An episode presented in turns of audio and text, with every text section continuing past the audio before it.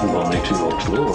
Ich antworte nicht auf seine Scheißfrage, ehrlich gesagt. Halt, stopp! Haben die Leute einfach keine Lust hier oder was? Ach, du Toni. Nicht so tief, Rüdiger, nicht so tief! Werde ich aber ein bisschen wild hier, langsam. Jetzt reicht's mir langsam! Ich würde sagen, Peace out, ich bin draußen. Cool.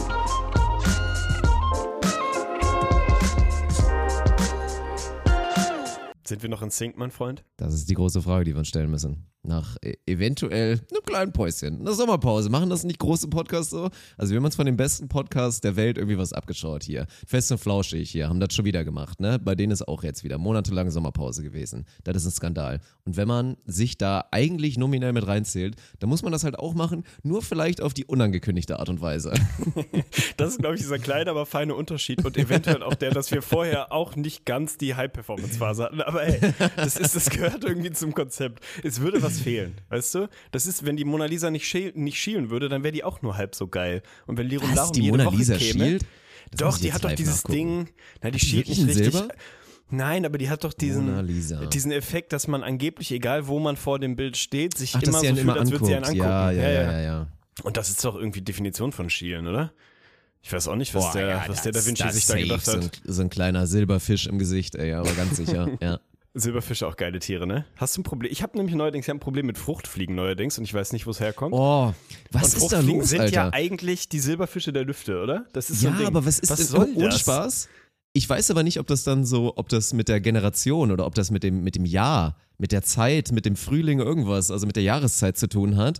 Weil wir haben da auch, also wir hatten eine unscheiße Plage in der alten Wohnung und ich glaube, im Nachhinein war das ein vorgeschobener Grund. Also vorgeschoben war der Grund, hier so businessmäßig nach Düsseldorf zu ziehen. Ich glaube, es waren die Fruchtfliegen am Ende des Tages. Also weil wir wirklich wussten, wir müssen da raus, weil diese Wohnung ist besetzt von Fruchtfliegen. Es ist halt wirklich krass. Sarah hat sich die Mühe gemacht. Ich weiß auch nicht. Also ich bin da kein Fan von, sag ich dir, wie es ist. Ich bin bei allem, bei aller Ökologie, bin ich jemand, so Einmachgläser, Marmelade und so. Man hat, man kauft eh viel zu viel Marmelade. Das hatten wir schon mal in der Lebensbibel. Kommt heute übrigens auch wieder, könnt ihr euch drauf freuen. So. Und wenn man ein leeres Marmeladenglas hat, was machst du damit? Gehst du wirklich so weit zu nein, sagen, Ei, Achtung, Achtung, nein, ganz wichtig, äh, kurz, Einschub, hat mein Papa mir beigebracht und das muss man wirklich machen.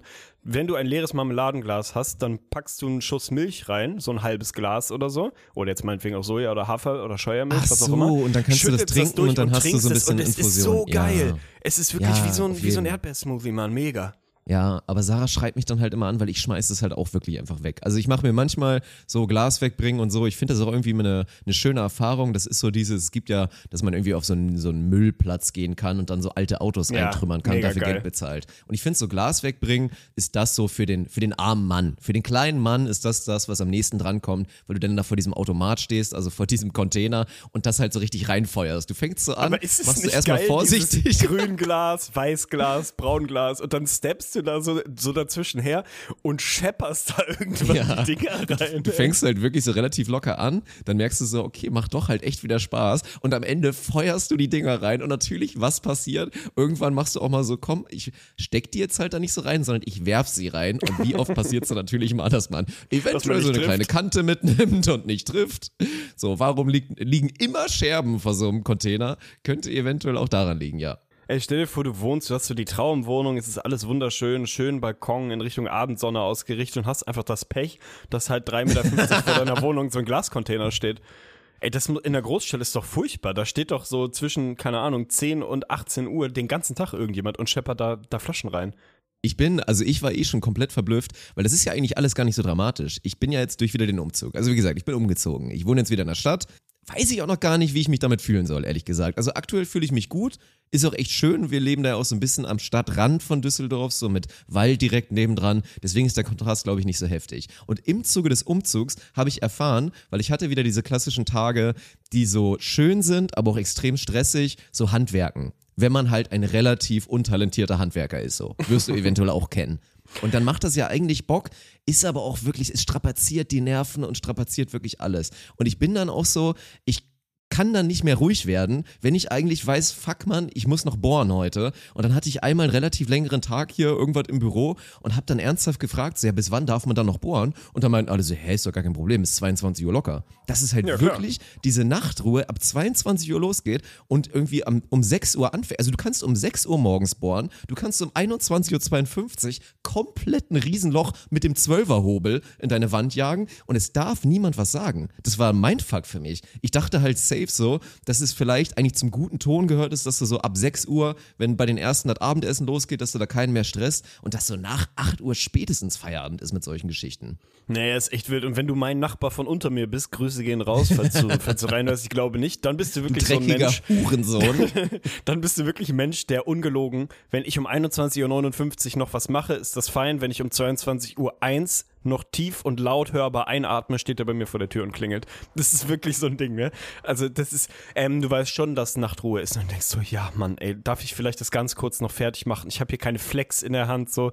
Ich mache halt hier noch eine Kleinigkeit fertig. Also das ist wirklich so dieses, dieses absolute beamtendeutsche Ding von, ja, je, vor zwei Minuten durftest du noch, das ist okay, da kann ich dir nix, aber jetzt darfst du nicht mehr und deswegen werde ich jetzt auf mein Recht pochen und stehe hier vor der Tür, wirklich wie der letzte, keine Ahnung, letzte Querdenker-Demonstrant irgendwie mit, keine Ahnung, mit Baseballschläger irgendwie schon hin, im Hinterkopf. Also ganz, ganz furchtbar. Aber geil, ey, aber fühlt sich wohl, Großstadt. Also du bist, wo, fühlt sich das nach Stadtleben an oder ist es eher so Stadtrand, Landübergang quasi?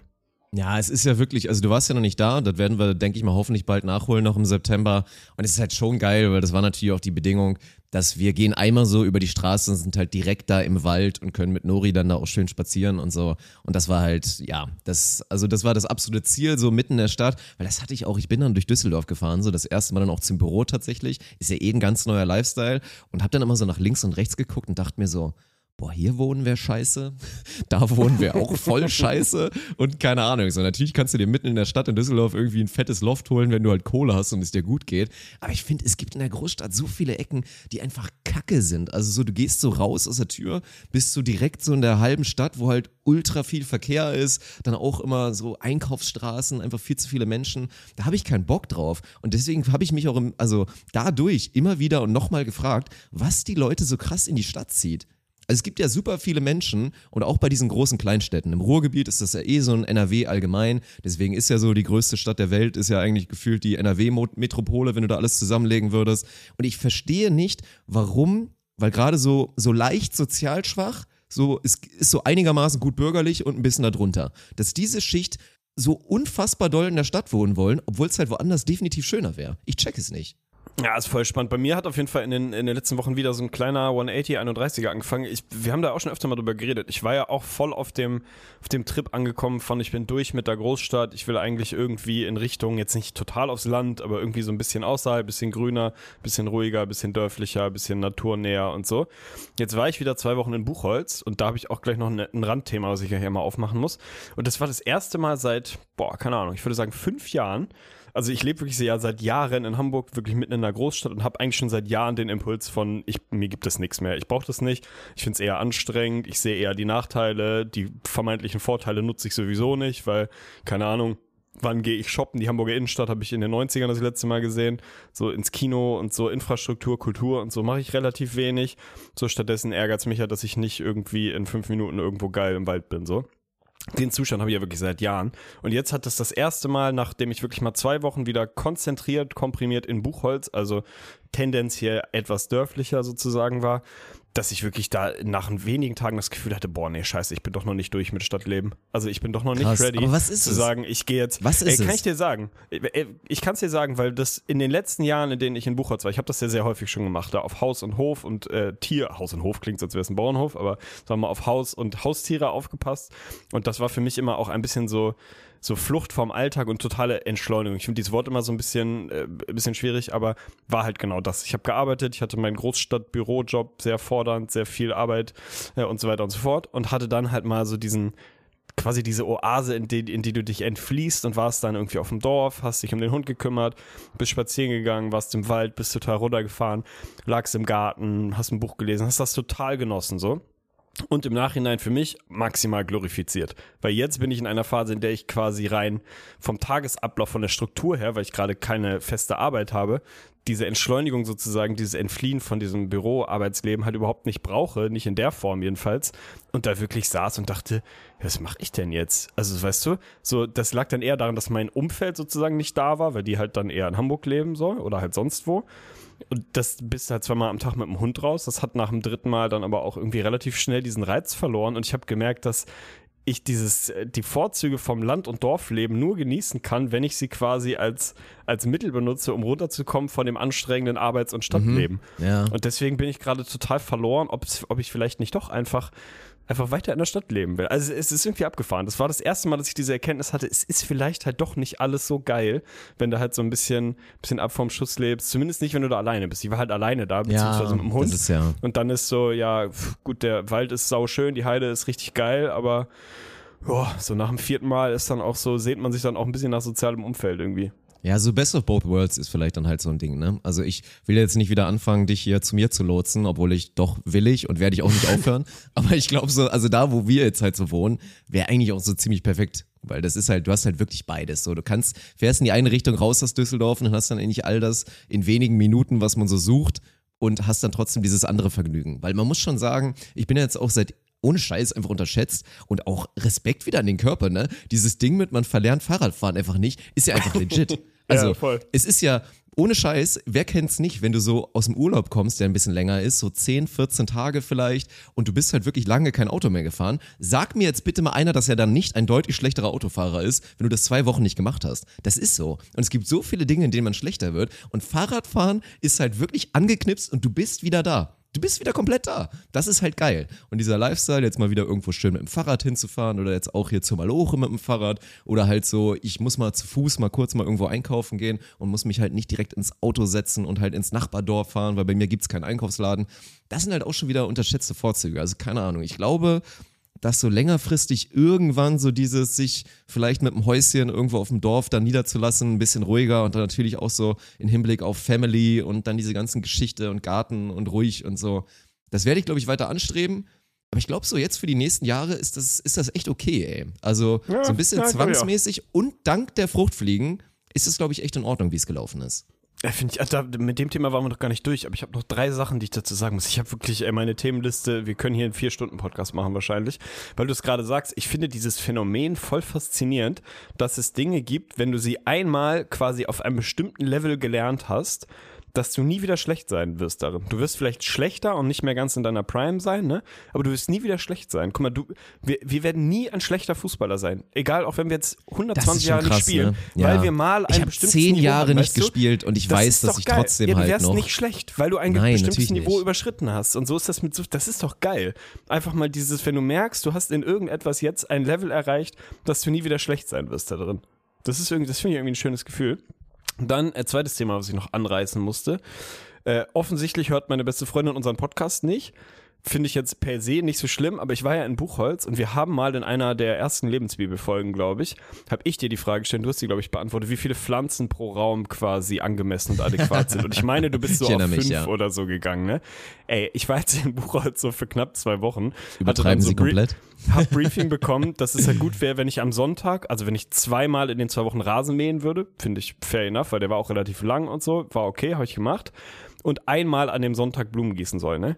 Du kannst es dir nicht vorstellen, Alter. Es war eine tagfüllende Aufgabe. Es war, weil, ey. Das ist krass, also, ja. Der Botanische Garten Hannover würde sich die Augen lecken nach, nach der Ausstattung, die dieses Haus hat. Es ist wirklich, es ist un, unscheiß geisteskrank. Also es ist diese, diese klassische, ich würde mal sagen, so halbwegs genormte Wohnungsgießkanne, ne? Wo ungefähr, kann ich, kann ich schätzen, wie viel da reinpasst. Wie passt da rein? So anderthalb Liter oder so? Vielleicht zwei? Keine Ahnung.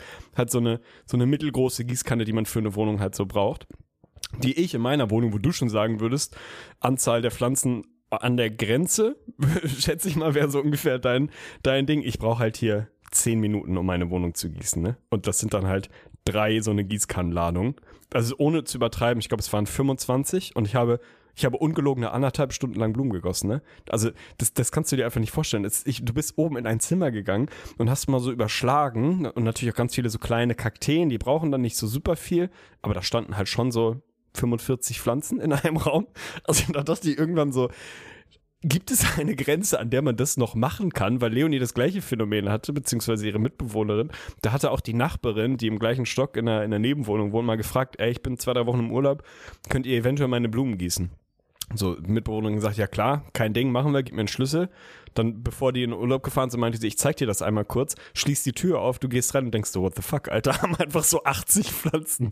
Also ich finde, es gibt so eine Grenze, wo man, wo man darum bitten kann, dass das gemacht wird. Und wenn es so, wenn es einfach dieses normale, gesunde Maß oder wahlweise das in der Lebensbibel festgelegte überschreitet, dann kann man nicht einfach voraussetzen, dass man das macht. Also ich finde, da muss man nochmal so eine Extraschleife drehen, ey. Das ist asozial, ne? Sowas auszunutzen, weil das ist ja so ein Ding, safe sagt man ja. Das ist halt so eine Frage, das ist Natürlich. abgespeichert in einem. Wenn man ein, ein Mensch ist, der auf einer Nettigkeitsskala so eine 3 einer von drei 10 ist. aufwärts Ja, ist, sagt man ja. Weil mein Gott, so ich gieße halt ein paar Blumen.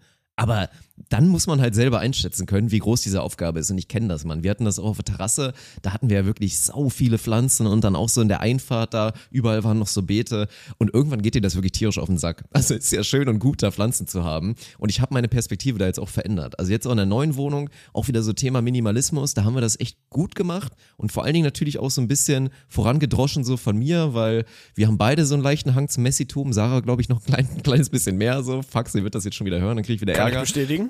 Aber habe ich halt wirklich gepusht ohne Ende, dass wir so wenig wie möglich wegschmeißen, also nee, so viel wie möglich wegschmeißen und so wenig wie möglich mitnehmen. Also ich habe es dir erzählt in der Sprachnachricht, ich bin auch nicht stolz drauf, ne, beim Umzug.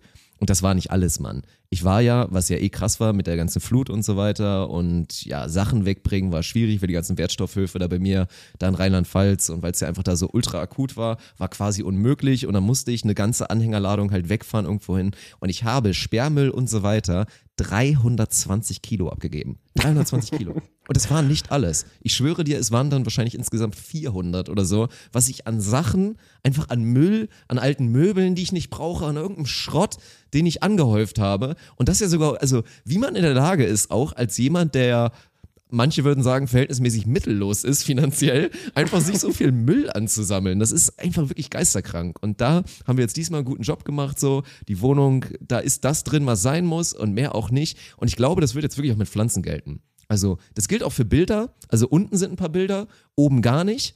Weil man einfach auch festgestellt hat, so, ja, sieht einfach geil aus, dass da nicht so viel ist. Und ich glaube, pflanzentechnisch werde ich das durchziehen. Ich dachte, ich wäre ein Mensch, der es geil findet, viele Pflanzen da drin zu haben. Ich mache einen kompletten 31er und sage, ich werde, glaube ich, eine richtig geile Pflanze da haben, so im Wohnzimmer, vielleicht sogar so ein Baum oder irgendeine Scheiße, der dann noch teuer ist, nicht so ein Ikea-Scheiß, weil das habe ich mir auch so satt gesehen dran. Ne? Das ist so ein Dreck auch, ey. Die nach einem halben Jahr dann direkt wieder scheiße das sind aussehen. so unter Rotlicht hochgezüchtete Kackdinger, Ja, also die halt Katastrophe, damit wirklich. dann kurz zwei Wochen gut aussehen, wenn sie bei Ikea irgendwo im Ausstellungsraum stehen und danach einfach in sich zusammenfallen wie so ein Oh, oh, Soufflé. oh, oh, oh. Machen wir heute, du hast Lebensbibel für mich vorbereitet, aber ich will Ja. dich jetzt fragen, ab welchem Alter sollte man aufhören, sich Ikea-Pflanzen in die Wohnung zu stellen? Oh, finde ich, finde ich eine sehr, sehr gute Frage. Ah, ist nicht, also man muss ja auch mal ganz ehrlich sagen, wobei, da bin ich mir gar nicht sicher, ob das stimmt. Also mein Gefühl wäre immer, dass das auch natürlich eine, eine einkommensabhängige Geschichte ist, weil Pflanzen bei Ikea günstiger sind, als wenn er jetzt irgendwo ins Aber auch nicht so Gartencenter, krass günstig, Mann. Ja, genau. Ich hab- das ist ich nämlich, jetzt glaub mal ich, der, verglichen. das ist nämlich, glaube ich, der Das ist Fall. nicht so ich viel glaube, günstiger. das ist dieses typische Ding und dieser Satz ist so, so dumm wie richtig. Wer billig kauft, kauft zweimal. Es stimmt bei vielen Sachen und es, es stimmt bei Pflanzen. Also wenn du dir eine 80 Euro Zimmerpflanze in einem guten Gartencenter oder in einem guten Botaniker oder was weiß ich was kaufst und da gut damit umgehst, dann wird die länger halten als drei, 20 oder 30 Euro Ikea-Pflanzen. Das ist einfach so. Deswegen würde ich sagen, es, das ist, ich kann kein Alter ranmachen, aber es ist der gleiche Zeitpunkt. Und ich würde sagen, der liegt so Mitte 20, aber das könnt ihr euch selber überlegen. Der gleiche Zeitpunkt, an dem man aufhört bei Ikea, wenn du dir ein Möbelstück kaufst, hast du ja immer klassisch, es gibt das irgendwie in, in weiß, es gibt das in dieser Buchenoptik, es gibt das in dunkelbraun und in schwarz. Und das weiße oder Buchenholzding ist immer das günstigste. Ne? Es ist einfach immer das günstigste. Dieses Kallax oder wie Expedit oder wie das früher hieß, Ja, ja, ja. ist einfach immer günstiger als die etwas schöneren dunklen. Und es gibt einen Sprung im Leben, ab dem man nicht mehr automatisch das günstigste kauft, sondern sich überlegt, ich glaube, ich kann mir leisten, das Dunkle sieht geil aus, ich kaufe das Dunkle. Das ist der Punkt, an dem ihr unten, wenn ihr durch Ikea durchgeht, nicht noch euch so eine scheiß Pflanze kauft, die irgendwie drei Wochen später verreckt, sondern wirklich einfach ein 20 mehr investiert. In der Nähe von Ikea ist eh meistens nochmal irgendwie ein vernünftiges Gartencenter Ist und dann so. kauft ihr euch Ja, eine ja, geile ist Pflanze, so. Alter. Ohne Scheiß. Ja.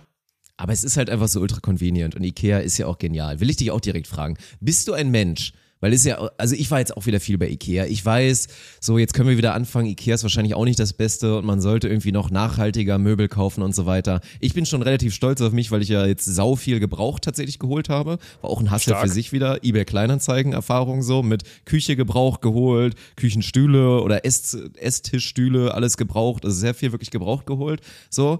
Aber Ikea ist halt schon ein geiles Ding. Ich war jetzt auch wieder einige Tage da und deswegen die Frage. Weil ich war jetzt auch ein, zwei Mal wirklich da, da war ich dann eine Sache noch vergessen. Ich musste für eine Sache da noch hin und ich wusste, wo sie ist. Ich musste eigentlich direkt nur da unten in diese Markthalle oder dann halt in diesen Raum, wo du dann zwischen den Regalen gehst, da immer hin, einsammeln und fertig. Schaffst du es, in so einem Szenario nicht oben nochmal durchzugehen? Nein. Also Ist nicht möglich, nein. oder? Ich schaffe es möglich. vielleicht, Ja. vielleicht schaffe ich es trotzdem nur, dieses eine Utensil unten zu kaufen, was ich kaufen wollte und nicht noch so einen Impuls Das ist auch schon zu machen. krass. Aber ich muss oben da auf jeden Fall, ich muss durchgehen. Ich muss auf Mhm. jeden Fall oben durchgehen. Und ich finde das ja eh, das, das ist ja jetzt ja mittlerweile völlig normalisiert, aber vor Ikea kannte man das ja quasi nicht. Ich meine, du musst jetzt mal überlegen, du gehst in einen Laden rein, in dem die Zimmer effektiv quasi fertig sind. Also du gehst eigentlich durch Wohnungen und kannst halt irgendwie sagen, so Shop the Look mäßig, ich will das ganze Ja, Zimmer, ja. quasi, so, dieses so Zimmer möchte ich so haben Scheiß. und jetzt gib mir das einfach komplett. So wie du halt dann so Shop the Look, dann halt die Schuhe, die Hose, die Mütze und sonst was bekommst, kannst du einfach sagen, ja, den Stil mag ich, dieses Zimmer kaufe ich. Das ist ja total der Mindfuck. Also das hast du ja in anderen, in anderen Sparten oder Branchen hast du das ja nicht, weißt du? Also das ist Stell so, dir mal vor, meinst du, das ja wird irgendwann Next Level sein? Stell dir mal vor, es gibt einen Klamottenladen, so ein H&M und dann so ein Viertel des Ladens ist quasi so wie bei GZSZ oder wie damals bei der Lindenstraße, ist dann so ein kleines Dorf oder so ein Café und da laufen Leute rum, die angestellt werden, so 10 Euro die Stunde, die kriegen Klamotten, dürfen die dann vielleicht behalten, so als zusätzliches Incentive und diese laufen dann da rum, leben so fake da den ganzen Tag und sehen geil aus. Und stellen halt diese Looks vor, damit man das so sieht und sich denkt, Ah, boah, Alter, geil, oh mein er sieht Gott. ja heftig aus. Und dann kannst du halt, dann fragst du wen und, und sagst du, hier, den Look will ich haben. Und dann hilft dir so jemand und sucht dir das genau raus. Meinst du, das wird es irgendwann mal geben? Ich glaube, ohne Scheiß, ja. Also mich hat das Konzept total überzeugt, weil du musst dir mal überlegen, online gibt es das ja auch. Ja. Also online ist ja auch dieses, keine Ahnung, dann läuft da halt ASOS-Model Yannick irgendwie rum, der dann halt die Klamotten anhat und man denkt sich so, boah, der Look sieht absolut geil aus, das kaufe ich mir jetzt auch. Man vergisst halt, dass man selber 95 Kilo wiegt und Yannick halt einen 40er Bizepsfackel hat und einfach allgemein ein schöner Mensch ist im Gegensatz zu einem selber. Um dann festzustellen, ja gut, so geil ist der Look nicht. Es ist halt auch einfach nur ein rotes T-Shirt und irgendwie eine braune Chino, aber der Mann ist halt schön, also auch Wilde egal. Kombination. Ja, dachte ich auch gerade, aber es ist halt irgendwie das Erste, was mir bei ASOS einfällt. Aber Das unterschätzt man, aber ich glaube, dass halt so dieses, so wie du es eben skizziert hast, dieses Ambiente, Ambiente-Shopping und auch dieses am lebenden Exempel halt zu sehen, was, also quasi so diese, diese, äh, diese Frage transportieren, was für ein Mensch bin ich denn, wenn ich dieses H&M-Outfit anhab, weißt du? Was mache ich dann? Also gehe ich dann halt, chill ich dann da in der Ecke, trinke mein, mein Frappuccino und sitze am MacBook oder so, so stelle ich mir das dann halt vor, so wirklich lebhaft, ne? Oder ich bin einfach nur so ein, ich liege in einer Ecke auf dem Sofa und gucke Netflix, habe aber dazu die passende H&M-Jogger an und dann kannst du halt sagen, der Lifestyle, das ist es, den will ich und dann kannst du halt den Look und quasi den Lifestyle shoppen, ey, 100 Prozent. Und wenn du so sagst, ich möchte da arbeiten, ich möchte diesen Job machen, also Ja, stell ich dir mal möchte das fürs, vor, fürs also- Leben quasi so, so bezahlt, wie geil, ey. Ja, es gibt ja sogar, also vielleicht musst du die gar nicht bezahlen. Dann ist dein Modell so ein bisschen, also wie sich ja auch immer die ganzen Studenten, die so halbwegs vernünftig aussahen, die männlichen, dann bei Hollister beworben haben und dann da rumliefen, Gott, ja, oberkörperfrei im Shop und so weiter. Kannst du ja vielleicht sogar so ein Modell machen, weil gerade das, was du skizziert hast, so ein bisschen halt Homeoffice oder halt Office irgendwo. Du studierst, arbeitest irgendwo ein bisschen und sagst so, ey, ich würde jetzt die nächsten fünf Stunden mich hier gerne reinsetzen, so, dann kriegst du irgendein Outfit an, weil du dann approved wirst, weil du gut genug aussiehst und darfst du dich da hinsetzen, kriegst irgendwie Free Coffee die ganze Zeit und was zu essen irgendwie und chillst dann da und bist dann Testimonial für die Sachen. Das würde ja sowas von safe passieren und es ist, also die Revolution ist glaube ich echt nötig, weil wir sind uns alle einig, diese Mannequins, wie, also jetzt, jetzt wie, wie sagt man das? Keine Ahnung, halt diese Schaupuppen? Nee. Sagt man das so? Schaufensterpuppen. Doch. Schaufensterpuppen. Ja, Ja. was ist das denn bitte für ein überholtes Konstrukt? Ja, also gerade wo du Aces krass. sagst, es war ja irgendwann vor so, weiß ich nicht, sechs, sieben Jahren die Revolution, dass fast alle Stores damit angefangen haben, nicht halt, wie gesagt, hier Jordan zu zeigen, der halt wunderschön ist und den besten Körper der Welt hat, sondern immer noch dazu zu schreiben, so, dieses Model ist 1,83, trägt die Größe M oder so. Das war ja schon eine heftige Revolution. Voll. Aber das, was wir jetzt da gerade skizzieren, ich sag dir eins, das ist die nächste Idee, die so an, die so ein bisschen zumindest an der Sphäre kratzt, dass es eine Million-Dollar-Idee werden könnte. Und, wir äh, es ist so, ne?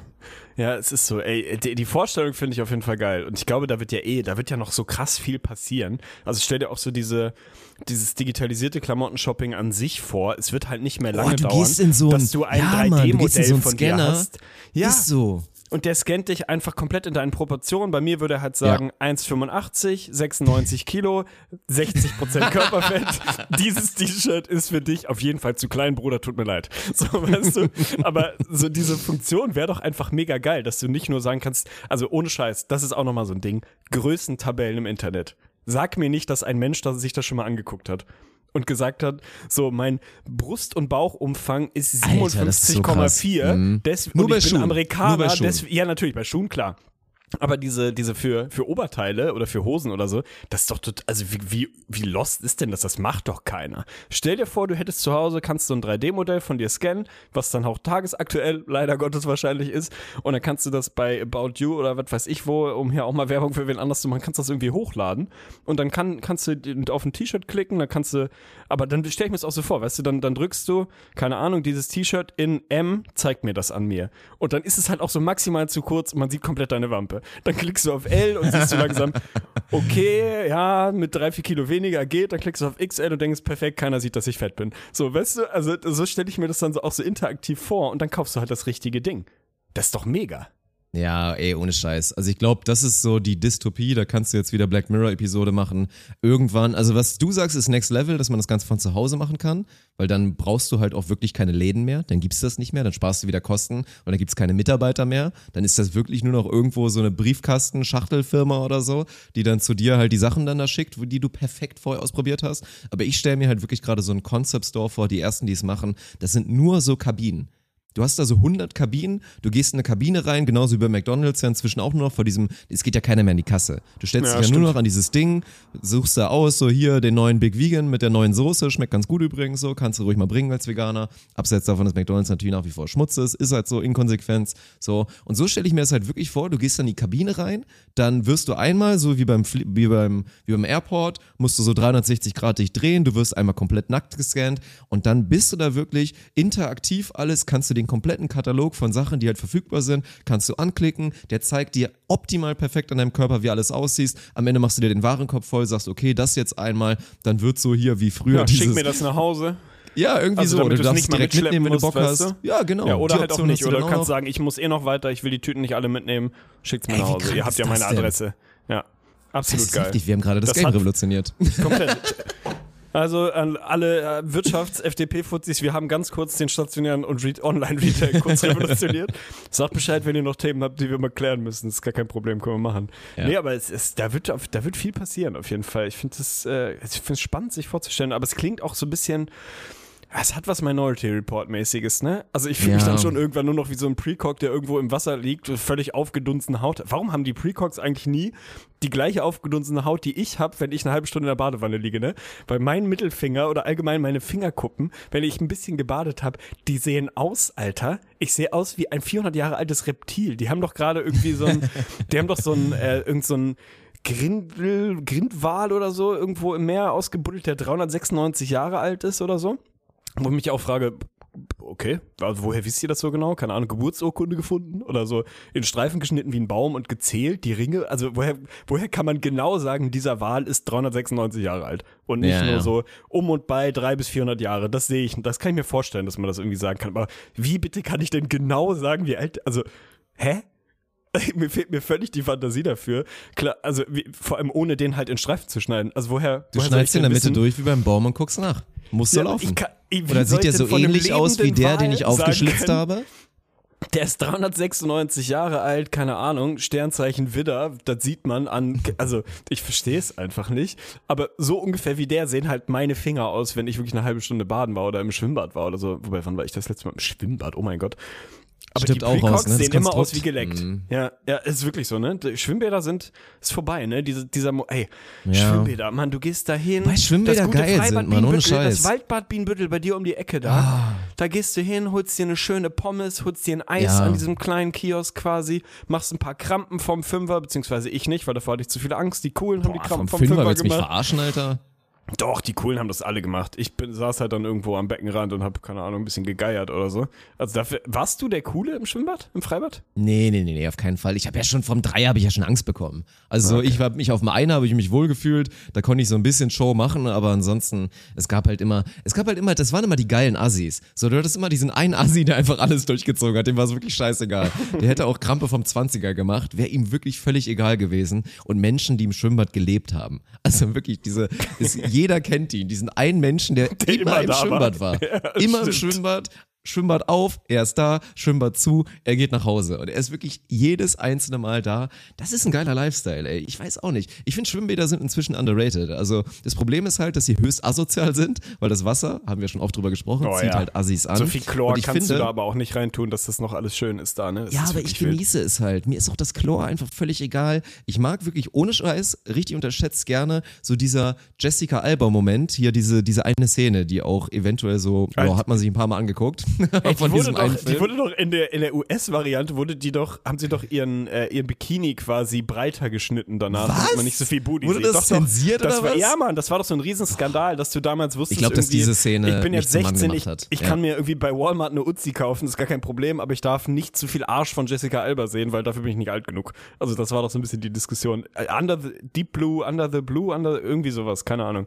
Ich weiß, die, dieser, so, ne? dieser Film, ne? Ja, ja. Wenn mich nicht Christina Aguilera vorher bei Dirty schon zum Mann gemacht hätte, wäre es wahrscheinlich Jessica Alba in diesem Film gewesen, keine Ahnung. Nein, aber dieses Gefühl, weil ich bin ja nicht so, also See ist schön und gut, muss aber auch wirklich ein schöner See sein und so offenes Meer, boah, weiß ich auch nicht, ne? Und dieses Gefühl in einem schönen Schwimmbad, du gehst so rein, perfekte Temperatur, es ist warm draußen und du machst so diesen, komm, du bist schon drin, du gehst langsam rein und dann diesen, ich springe jetzt so ein bisschen ab und tauch einmal unter, wie so ein, wie so ein Halbkörper quasi und tauchst einmal so, so diese sieben, acht Meter und alles ist klar, du kannst die Augen aufmachen, irgendwann brennt's wegen Chlor, aber das finde ich schon unterschätzt, ey. Und Schwimmbad hat halt wirklich alles gepaart, was du eigentlich brauchst. Das Wasser, was, was angenehm, was schön ist, du hast immer eine Wiese, auf der du geilen Scheiß machen kannst. Ja, so voll. für uns Spielkinder. Du kannst mit dem Ball irgendwas machen, du kannst alles zocken, was du willst. Und wenn du Glück hast, hast du sogar noch einen Beachvolleyball-Court irgendwo. Dann ist es wirklich absolut perfekt. Also Schwimmbäder underrated, aber ich befürchte selber, dass so, keine Ahnung, wahrscheinlich gehe ich das nächste Mal ins Schwimmbad, wenn, wenn ich ein Kind habe oder so, so, ne, der Klassiker. Und werde dann so Teil von diesen ultra gestressten Familien, die ins Schwimmbad zusammengehen. Weil ich sehe keine Familie, die mit ihren ein oder vielleicht sogar drei jungen Kindern, also alle so Kleinkinder oder wirklich so vier bis neun, die hat, keiner davon hat Spaß. Also die Kinder vielleicht, aber die Eltern, das muss der Horror sein. Aber das ist doch eh so ein Phänomen. Also große Klammer auf, Disclaimer, ich bin sehr, sehr kinderlieb und ich möchte auf jeden Fall früher oder später auch Kinder haben, so es denn funktioniert. Aber, was man ja mal sagen muss, alle Dinge, die unfassbar viel, oder nicht alle, aber doch. Doch, ich glaube, alle Dinge oder die meisten Dinge, die eigentlich total viel Spaß machen oder wahnsinnig erholsam sind, wenn du sie ohne Kinder machst, sind mit Kindern Ja. einfach nur Stress. Essen gehen. Wie cool ist es bitte, zu Oh zweit oder mit Gott. ein paar Freunden irgendwo ins Restaurant zu gehen oder in eine Bar oder so und nett essen zu gehen? Ist doch was total Schönes. Mit zwei Kindern, kompletter Horror. Völlige Katastrophe. Ja, aber warum machen Also das die einfach- Leute denn noch auch? Keine Lass Ahnung. es doch einfach. Setz dich zu Hause schön hin, koch was Schönes, so und dann ist gut, Alter. Warum macht man das denn? Es macht doch keinen Spaß. Und es gibt doch kein Kind da draußen oder keinen Erwachsenen jetzt, der sagt, boah, es hat mich früher total geprägt und ich bin deswegen jetzt Chefkoch geworden, weil mich meine Eltern immer mit drei bis vier mit ins Restaurant genommen haben Doch am klar, Sonntag. der, weil der kleine David gehört. immer, Papa, ich will wieder Vitello Tomato vom Italiener um die Ecke. So, Tomato vor allem, schade. Passiert ja einfach nicht, ne? Also es ist halt wirklich, da muss man einfach mal der Tatsache ins Auge blicken, dass halt Essen gehen, Freibad und so, das halt einfach, es ist halt Stress mit Kindern und es ist Ja. nichts, was Ja. dir wirklich besonders gut tut, also lass es einfach. Ja, also 100 Prozent. Ich verstehe nicht, wo da diese Vernunft herkommt. Aber ich glaube, das ist sozialer Druck tatsächlich. Das sind dann halt diese Aktivitäten, die man so machen muss. Aber es gibt halt so viel geilere Sachen, die man irgendwie in einem Szenario machen sollte, wo es vielleicht nicht ganz so heftig ist. Ja, das wäre True, eventuell eine true. gute Ey. Idee. Aber wir werden es wahrscheinlich auch machen. So ist es. Du bist umgezogen in den letzten Wochen, seit wir uns das letzte Mal gesprochen haben. Ich war in Rom, ich war im Urlaub und ich muss dir ganz Stimmt. ehrlich sagen, ich bin jetzt Katholik. Ich, ich bin wirklich, Oh ich, bin, ich bin jetzt Katholik. Hat's dich Ein- gecatcht oder was? Du ein bist voll drin? Fünf-Tage-Trip, ja, mein ein In Rom und auf einmal bin ich von wirklich Vorzeige-Atheist, äh, bin ich bekennender Katholik und werde demnächst konvertieren und potenziell irgendwann mal Papst werden. Ist natürlich ein bisschen übertrieben, aber ey, ich will gar nicht die ganze Zeit über Rom reden, weil wir noch viel Lebensbibel vor uns haben. Aber es war, es war faszinierend. Also eine fantastische Stadt. Abgesehen davon, dass 36 Grad war und ich wirklich mehrfach fast verendet bin an diesen Temperaturen. Also das war irgendwie ein bisschen heavy.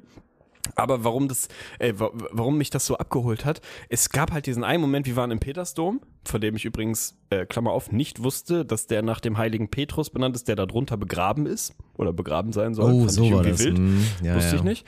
Und wir standen oben, also wir haben uns dann den Petersdom unten angeguckt, ne, irgendwie die, äh, keine Ahnung, die Halle da unten und alles ist schon sehr schwer beeindruckend, also schon ein, ein faszinierendes Gebäude und sind dann irgendwann oben auf 7000 Stufen, wo ich das zweite Mal fast verendet wäre, in die Kuppel hochgegangen, weil wir dachten, wenn wir schon da sind, dann gucken wir uns auch die Kuppel oben an und mussten dann da oben, mussten ein bisschen warten, weil irgendwie, keine Ahnung, zu viele Leute oder ich glaube, es war ein medizinischer Einsatz oder was auch immer. Wir saßen also ganz oben, quasi wirklich ein paar Meter unter der Kuppel oben im Petersdom und haben gewartet. Und es war irgendwie so, ja, normaler, ich weiß gar nicht, was für ein Wochentag, aber war irgendwie ein relativ normaler Tag. Und dann geht halt auf einmal, und ich war bis, bis dahin war ich wirklich noch Atheist. Und dann kommt dieser Moment, dass auf einmal in diesem Petersdom, der wirklich, also vom, vom Gefühl und vom optischen, vielleicht das beeindruckendste Gebäude ist, in dem ich jemals war. Überhaupt schon bis zu diesem Moment. Es war einfach total eindrucksvoll. Und dann merkst du auf einmal, wie, warum auch immer, ich weiß gar nicht, was der Anlass war, unten ein, quasi so ein kirchlicher Männerchor anfängt zu singen. Also, weil die da irgendwie keine Ahnung was gemacht haben. Und ich schwöre dir, ich kriege jetzt beim drüber reden Gänsehaut, weil das einfach eine, also es hatte eine Akustik, die natürlich unglaublich ist. In so einem Dom kann man sich vorstellen, Kuppel und so hört sich einfach gut an. Da würde sich das meiste gut anhören, was irgendwie halbwegs musikalisch ist. Aber dann halt diese Domine. Und ich saß da oben Als ob und es dachte genau der wirklich, Song war, oder Nein, was? natürlich nicht, aber ist der einzige, den man kennt, ne? Und ich saß da oben und dachte so, Bruder, ich bin gleich katholisch, wenn das so weitergeht, weil es mich komplett gecatcht hat und ich totale Gänsehaut bekommen habe. Das ändert natürlich nichts daran, dass die katholische Kirche ein großer Schmutzverein ist und die meisten institutionellen Religionen einfach ziemlich furchtbar sind und so. Das hat nichts mit individuellem Glaube zu tun, den finde ich völlig fein, wem das was gibt, fair. So, aber diese Religion ist wahrscheinlich die, die mir am fernsten auf der Welt ist eigentlich. Aber du stehst da oben und dann geht dieser Chor los und du denkst so, Alter, das, also das catcht dich irgendwo. Egal, ob du mit, mit äh, Religion und Glaube was am Hut hast oder nicht, es hat mich auf jeden Fall abgeholt. Deswegen war ich ab dem Tag Katholik. Muss es aber wieder ein kleines bisschen einfangen. Also, pass auf, paar Tage später gehen wir am Petersdom vorbei, weil unsere Wohnung da in der Nähe war. So völlig random, waren auf dem Weg in die Stadt und da gehen wir halt da vorbei und sehen so, boah, hier ist irgendwie ganz schön viel los, mehr als die letzten Tage, weil wir da ja andauernd vorbeigegangen sind. War einfach eine, äh, eine Dings hier, eine Messe. Stand einfach der Papst oben am Fenster. Habe ich den Papst gesehen. Einfach so aus 300 Fuck, okay, Metern krank. natürlich. Aber stand einfach, stand der Papst da oben und hat auf Latein irgendwas erzählt. Ohne Untertitel und ohne Übersetzung. Es war irgendwie so ein bisschen, ja, errare humanum est, keine Ahnung, alea jacta est. So irgendwie stand so, das, okay, keine, ich weiß nicht, was er erzählt, aber dann, dann ist es halt so. Und war dann kurzzeitig katholisch, bis ich rausgefunden habe, dass tatsächlich Petrus, nachdem der Petersdom äh, benannt ist, der Erzfeind von unserem Best Buddy Martin Luther ist. Nein, von Martin. Doch.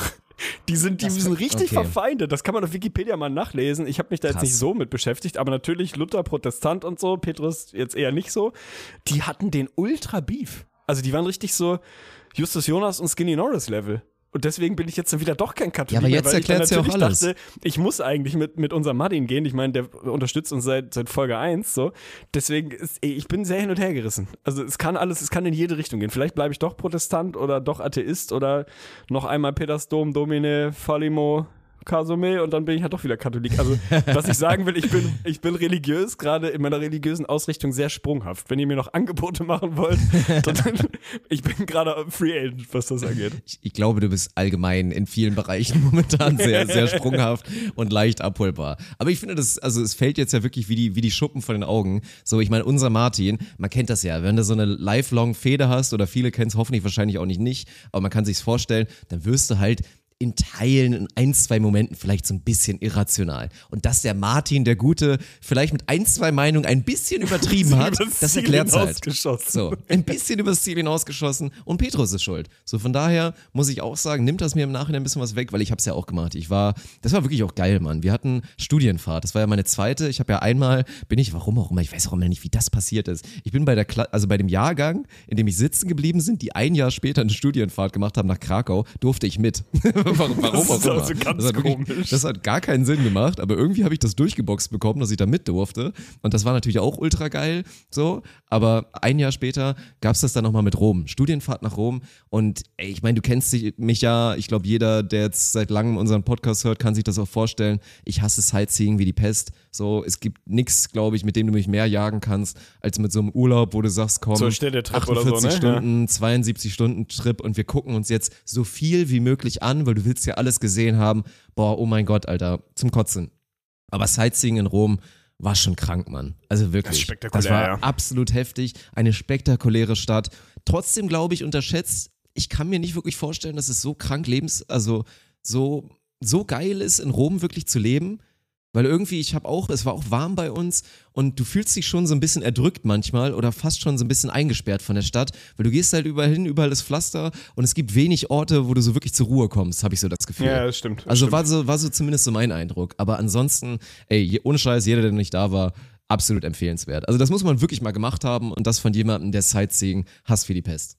Ja, definitiv. Also wir haben uns auch extra viel Zeit genommen, weil ich, also ich habe mehr Bock auf so Städtetrips als du auf jeden Fall, aber ich hasse auch so dieses komprimierte, okay, jetzt in drei Tagen durchballern, jetzt müssen wir alles gesehen haben, sonst haben wir die Stadt nicht kennengelernt, finde ich furchtbar. Ich nehme mir immer mehr Zeit und finde es halt auch geil, sich dann mal unter die Locals, wenn man denn welche findet, zu mischen und einmal gucken, was machen die, wie leben die, denen hinterhergehen, wo gehen die essen. Also wirklich so ein bisschen stalkerhaft. Wahrscheinlich haben die Leute teilweise gedacht, wer, was sind die beiden hier, was, was soll das? Weil man einfach so denkt, okay, das sind keine Touris, die sehen so aus, als kennen sich hier aus, lass mal gucken, wo die hingehen und so ein bisschen so hinterhergehen und sich so treiben lassen quasi. Das haben wir auch gemacht. Wir waren dann auch mal in einem echten Wohnviertel von Rom, wo, glaube ich, selten Touri mal Wurdest du abgescannt vielleicht hat. mal? Weil ich meine, Rom ist ja auch so Einmal, der Klassiker. einmal, du gehst auf, dann irgendwo in italienische Einmal. Pizza, so klassisch. Ich, ich, also ich, wir haben uns echt, also einmal waren wir in diesem, in diesem Wohnviertel, das war schon geil, weil da waren wir dann irgendwie äh, samstags, glaube ich, auf einem Markt morgens mit nur Römern, die da so ein, so ein Kaffee und so ein Cornetti, also so ein kleines Croissant und ein Espresso dann quasi trinken, weil das halt irgendwie so, so Usus ist, das da zu machen und haben auf so einem Markt ein bisschen eingekauft und so. Da hast du mal das echte, Touri-ferne Römerleben gelebt und das ist nicht halb so, äh, so glorious wie der Rest der Stadt. Also darf man auch nicht vergessen, wenn du in Rom lebst, dann wohnst du halt nicht irgendwie im Petersdom oder neben dem Kolosseum, sondern Ja, in einem ja. ziemlich runtergerockten Wohnviertel, weil Infrastruktur in Italien, ey, wir sind da einmal in einem Bus gefahren, wo ich wirklich dachte, das ist, ey, das ist unnormal. Also es würde mich nicht wundern, wenn gleich einfach das Ding in der Mitte auseinanderfällt oder alle Reifen abfallen oder also wirklich Kanalisation so soll eventuell auch krass. nicht ganz so top sein. Ja, Mann, der Tiber fließt da ja durch. Das Ding sieht aus, ey, dagegen ist die Binnenalster, aber wirklich der, der Marianengraben, ey, fürchterlich. Also ganz, ganz eklig. Irgendwie null schön. Also in einer normalen Stadt würde ich sagen, bist du ja so, da wo Wasser ist, ist tendenziell schön, weil Wasser eigentlich das Stadtbild verschönert. In Rom ist wirklich so, halt dich weg von diesem Fluss, der ist einfach hässlich. Also der, der gibt dir wirklich, der, also der ist ein Negativ. Weißt du, wenn du den Fluss siehst, denkst du, "Ugh, Ah, das ist irgendwie, ja, nee, lass mal wieder, lass mal wieder Beton angucken. Das ist irgendwie schöner als Wasser. Das ist echt so ein bisschen wild auf jeden Fall. Aber ja, ich wurde einmal richtig heftig gescampt. Also wir haben viel, äh, wir sind viel essen und trinken gegangen und so, weil das machst du natürlich auch irgendwie, wenn Klar, du in ja Italien oder in Rom bist. Das, das ist einfach der Lifestyle auch irgendwie. Und das wollten wir uns dann auch irgendwie nicht nehmen lassen, da halt auch so ein bisschen das, das italienische Leben zu leben. Und wir haben aber immer ganz gut mal einmal kurz vorher gescoutet, so, äh, ist das eine totale Touri-Abzocke, weil wenn du jetzt irgendwie mitten im am Piazza Navona oder das ist so einer der größten Plätze in der Römer Innenstadt, wenn du da sitzt, da wirst du halt gescampt so. Du musst halt dann drei Straßen weitergehen, da ist genauso schön, aber kriegst halt ehrliches, gutes Essen und so. Naja, wir waren bei einer Eisdiele, also wir haben sehr viel Eis gegessen, weil ich bin ja eh Eisfan und so Gelateria, wenn ich das Wort nur höre, da kriege ich direkt so ein bisschen leichte Gänsehaut auf jeden Fall, also wirklich absolut glorreich und waren bei einer Eisdiele essen, die lag relativ zentral, aber da drumherum waren auch fünf andere und das macht jetzt nicht den Eindruck, als wärst du besonders teuer, es stand halt kein Preis da und so. Ich habe hab für Leonie und mich jeweils, ich glaube, was waren das? Drei Kugeln? Nee, für mich drei, für sie zwei. Genau, also irgendwie so fünf Kugeln Eis geholt. Und äh, hab die meiste Zeit hast du da mit zahlst du Touri-Haft mit Kreditkarte, aber ich hatte noch ein bisschen Bargeld und hatte so ein, ein 20 noch und hab dann irgendwie, der hat dann halt irgendwas gesagt und ich habe dann bezahlt und habe gemerkt, ich habe vier Euro wieder bekommen. Und ich dachte irgendwie so, Was? ähm, excuse me, äh, ne, wir hatten fünf Kugeln so, ich habe dir, ich habe den 20 gegeben und ich dachte also, er, er dachte, es wäre irgendwie ein Zehner oder so. Na, hat halt einfach 16 Euro gekostet. Hat einfach eiskalt 16 Euro gekostet, weil das Prinzip bei denen war. Und das fand ich auch, also abgesehen davon, dass dieser Preis hochgradig lächerlich ist und das sogar noch eins der schlechtesten Eise war, was wir in, in den Tagen gegessen haben, war das Prinzip halt, du kaufst quasi, du bezahlst nicht die Anzahl der Kugeln, ne, weil Leonie und ich haben auch das gleiche quasi, also unsere beiden Sachen haben das gleiche bezahlt, obwohl ich eine Kugel mehr hatte, sondern du bezahlst sozusagen die, äh, äh, die Bechergröße. Weil ich, ne, ich, ich hole Eis nicht in der Ah, Waffel, sondern im Becher, okay, wenn dann. okay. Und, der, und entweder du kannst halt auch eine Kugel für 8 Euro bekommen, dann macht er dir halt irgendwie so ein halbes Kilo Erdbeereis da rein, so ist dann halt so. So dementsprechend war es schon eine solide Portion, aber es hat einfach diese eine, diese eine Bottich hat einfach 8 Euro gekostet. Und haben wir uns da irgendwo hingesetzt und haben irgendwie, ja, keine Ahnung, versucht das Eis trotzdem zu genießen. Mir fällt sowas dann schwer. Leonie ist voll gut da drin, weil die dann aber auch so diesen Move macht von so, ja, naja gut, dann die Erfahrung haben wir jetzt auch gemacht, so, dann wurden wir halt einmal gescampt, gehört ja wahrscheinlich auch dazu, wenn man in Rom ist und wir wurden halt nur einmal gescampt und nicht 15 Mal, ist dann vielleicht auch insgesamt gar nicht so schlecht, aber das hat bei mir noch so zwei, drei Stunden nachgehalt. Einfach dieses so, Gefühl ne? von, ich Ja, habe gerade sogar noch zwei, drei 16 Stunden. Euro für zwei Eis bezahlt, so, what the fuck, Alter. Und dann sitzt du am gleichen Tag abends, halt irgendwie drei Straßen weiter und isst eine der besten Pizzen, die du in deinem Leben gegessen hast und die kostet halt 8 Euro. Die kostet das gleiche wie deine zwei Kugeln Eis und denkst so, ey, das ist irgendwie das, die, also ich gehe dann schnell in diesen Vergleich, weißt du, ich denke dann schnell, Alter, was habe ich alles für 8 Euro oder für 16 Euro an geilen Sachen hier bekommen? So, dann ja, ist mir schon schwer gefallen, das abzuhaken, aber irgendwann, irgendwann hast du es dann einfach so, so weggeschoben. Aber es ist, ist wahrscheinlich gibt es keinen Robenurlaub ohne Scam und äh, wenn es jemand wissen Ja, muss, ja. dann wir. Also vielleicht gehört es dazu. Ich hatte auch irgendwann in meinem TikTok-Algorithmus, es gibt immer auch so, es, irgend so eine Fernsehshow, die dann auch mit so Scams aufdeckt und so ganz klassisch, so man kennt's ja, du bist in irgendeinem Urlaubsort, ultra touristisch und so dieses, du wirst rangeholt, so hier, hier, wollt ihr nicht was essen und auf einmal sitzt du in so einem, gefühlt innerhalb hat sich von einer Minute aufgebaut, das Restaurant, kriegst so eine Karte, nirgendwo stehen Preise und er zieht das dann halt dann immer so durch und zeigt dann halt den Prozess und wie viel es am Ende kostet und natürlich ist es der unfassbarste Scam aller Zeiten, so. Das ist echt unterhaltsam. Aber krasse, krasse Fähigkeit von ihr, also von Leonie, dass sie da so Trust the Mega. Process mäßig Mega. das so abschalten kann. Weil es ist ja auch ultra dumm, sich dadurch die Laune, Laune zu verderben. So, ich bin genauso. Ich glaube, bei mir ja wirkt es noch. das Geld. Wenn wir beide Nee, dieses Eis zusammen nicht. gegessen hätten, hätten wir nach Hause fliegen können, weil wir uns gegenseitig so hochgeschaukelt hätten, wie scheiße das alles ist. Wirklich. Wir hätten uns dann auch noch angefangen, vielleicht so ein paar Vorwürfe zu machen. Ja, so, natürlich, wir hätten uns gestritten gegenseitig. Du hättest ja mal fragen können, Mann, ey, also war das jetzt wirklich, also wir beide, es wäre der Urlaubsende gewesen, so safe. Oh Mann, ey, das ist wirklich absolut herrlich. Aber das ist wahrscheinlich wieder durchgezogen, also gar kein Vorwurf.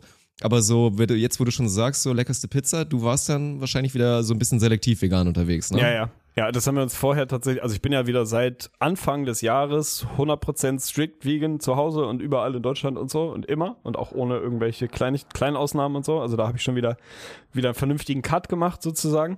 Aber da haben wir tatsächlich bewusst vorher gesagt und das, das ist für mich mit meinem moralischen Kompass auch an der Grenze, aber gerade noch zu vereinbaren, sozusagen, ey, so kulinarisch, da gehört das für mich irgendwie dazu, dieses Land kennenzulernen. Und ich bin auch immer noch so, der Vergleich hinkt jetzt total, muss man ehrlich sagen. Aber wenn ich jetzt, keine Ahnung, einen Urlaub machen würde durch, ich weiß es nicht, durch den, durch Nigeria oder was weiß ich was und würde irgendwo an einem Ort ein lokal gefangenes Gnu Dann würdest du finden, dir auch eine halt Antilope essen. snacken. Mhm. Ja, ich würde sie mir nicht extra bestellen, aber ich finde schon so ein bisschen diese, dieses, diese kulinarische Kultur auch mit zu erfahren schon irgendwie wichtig. Aber es ist natürlich auch ein bisschen eingeredet, damit ich halt ein bisschen convenient auch einfach eine geile Pizza essen kann, muss man auch ehrlicherweise sagen. So. Ja, sonst, sonst wäre schon tough wahrscheinlich. Aber kann ich auch verstehen, keine Ahnung. Haben wir uns ja auch schon mal drüber unterhalten. Also das, das Fass wollen wir jetzt gar nicht aufmachen, aber du Ja, warst ja, ja, schon immer, warst ja auch der, der gesagt hat, ja, wenn ich jetzt so dieses dumme Szenario, was natürlich nie passieren wird, so ich bin im Wald, ich habe Hunger und bin kurz davor zu verhungern so und da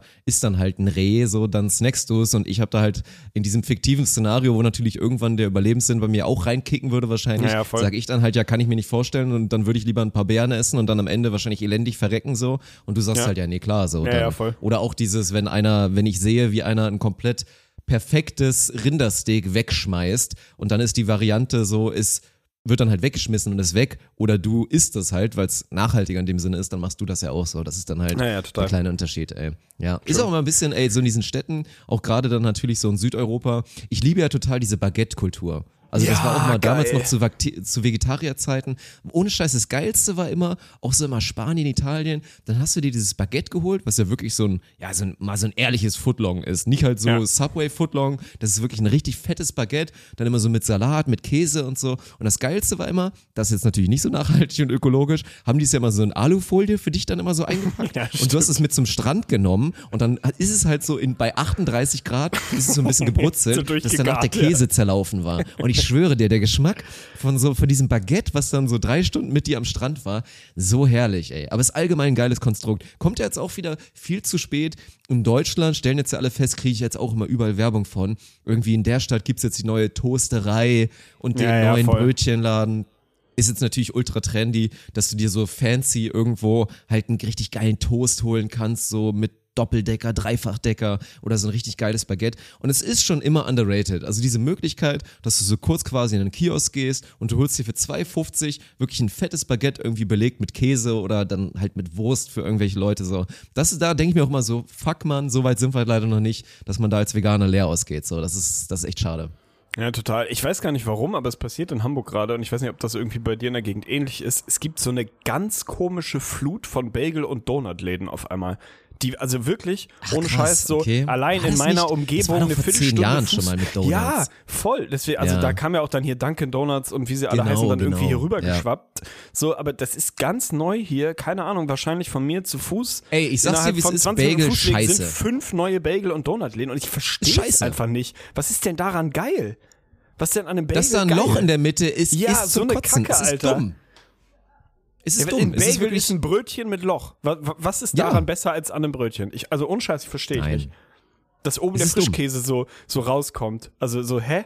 Es Keine sieht, glaube ich halt echt gut aus. So, keine Ahnung. Ich habe auch immer wieder das Dilemma. Ganz geil ist ja, das wird ja auch immer heftiger. Gab jetzt irgendwie letztens neu, letztens gab es bei Lidl dann auch das erste Mal vegane Mini irgendwie so Zimtbällchen oder irgend so ein Scheiß, mega geil. Bei Aldis gibt's jetzt teilweise so die neuen Aldis, Aldi Süd, die jetzt so eine richtig geile Brottheke haben, so eine große. Kannst du dir auch vegane Franzbrötchen und so weiter snacken. Und da Oh ja, gibt's die dann auch immer so Sesamringe. Diese Sesamringe, die du auch so vom Türken kennst. Hammergeil, schmecken mega gut, weil das dann auch die Kombination ist aus. Die sind natürlich viel fettiger als jetzt so ein normales Brot oder ein Brötchen und haben auch so ein bisschen Zucker mit bei. Also die schmecken einfach sau, sau gut. Aber jedes Mal, wenn ich mir so einen Sesamring hole, so für zu Hause zum wirklich Frühstücken und anfange mir den aufzuschneiden, was das, was die erste Aufgabe ist, wo ich schon verzweifle, und dann dieser Versuch, das zu belegen und alles fällt raus. Weil ich auch jemand bin, da sind dann Zwiebeln drauf, da ist Salat, da Ja, ist. Tomate, da ist noch so Rotkraut oder Weißkraut drauf mit den Soßen und am Ende sitzt du da und ich bin ja wirklich, du hast mich schon mal frühstücken sehen. Bei mir ist wirklich so, ich muss mir ein Handtuch daneben legen, weil meine, Fi meine Finger und meine Hände werden triefend sein mit diesen Säften, die da rauslaufen aus dem Konstrukt, was ich mir auf mein Brötchen klatsche. Ist ein Desaster. Also Bagel overrated, Donuts, wie gesagt, das gab's vor zehn Jahren schon. So, was soll das, ey? Die ganzen 14-Jährigen, die dann in der Klassenpause zu Dunkin' Donuts gegangen sind und sich da irgendwie die glasierten Dinger Ja, geholt und sich haben. für 9 Versteh Euro einen Donut nicht. gekauft haben. Nee, bin ich auch Ja, raus. muss Keine nicht Ahnung. sein, wirklich. Ja, ey, ich würde sagen, es ist der richtige Zeitpunkt, um zur Lebensbibel überzugehen, weil auch die erste Frage, die ich für dich habe, auch im kulinarischen Bereich ist. Also vernünftige Überleitung. Interessant.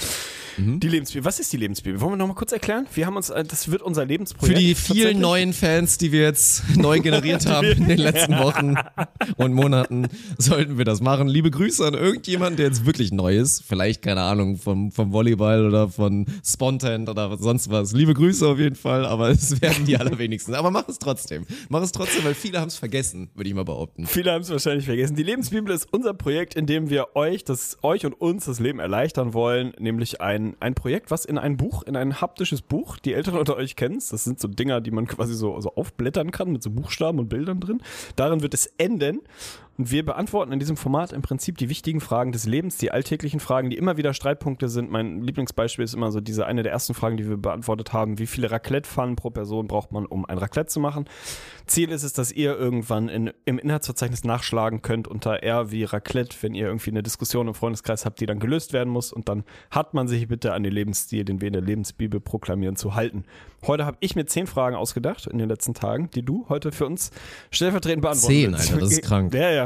Da muss ich, Ich ja Gas gespannt, geben, oder? Wir haben schon muss. 15 Minuten, ey. Ja, wir schauen mal. Wir, scha wir schauen mal, wie weit es uns führt. Wir, wir gehen Okay. rein, würde ich sagen. Die erste Frage ist tatsächlich auch eine, die, also es ist meistens ja so, äh, dass die schon auch ein Eigeninteresse hat und man sich selber in der Situation immer mal wieder wiedergefunden hat und für mich kürzlich wieder passiert. Deswegen bin ich gespannt, wie du es beantwortest. Ich will von dir wissen, lass mich gleich noch ein bisschen kontextualisieren. Wie viele Getränke darf ich im Restaurant gleichzeitig bestellen und trinken? Also klassisches Szenario, du gehst irgendwo essen, trinken, Oh. ins Restaurant, ins Café und denkst so, boah, ich hab Bock auf einen Kaffee. Ich habe auch Bock auf einen Saft. Aber auch was dazu. Und so ein Hm. Alster wäre auch geil. Also gibt es, also man macht es ja dieses so, ne, ich hätte gerne eine Maracuja-Schorle und einen Cappuccino, keine Ahnung. ist es dann okay auch zu sagen, ich nehme auch direkt noch ein Alster oder ein Bier mit dazu? Also gibt es für dich eine Grenze an gleichzeitigen Getränken, die ich im Restaurant, im Café, in der Bar gleichzeitig bestellen und, und sippeln darf?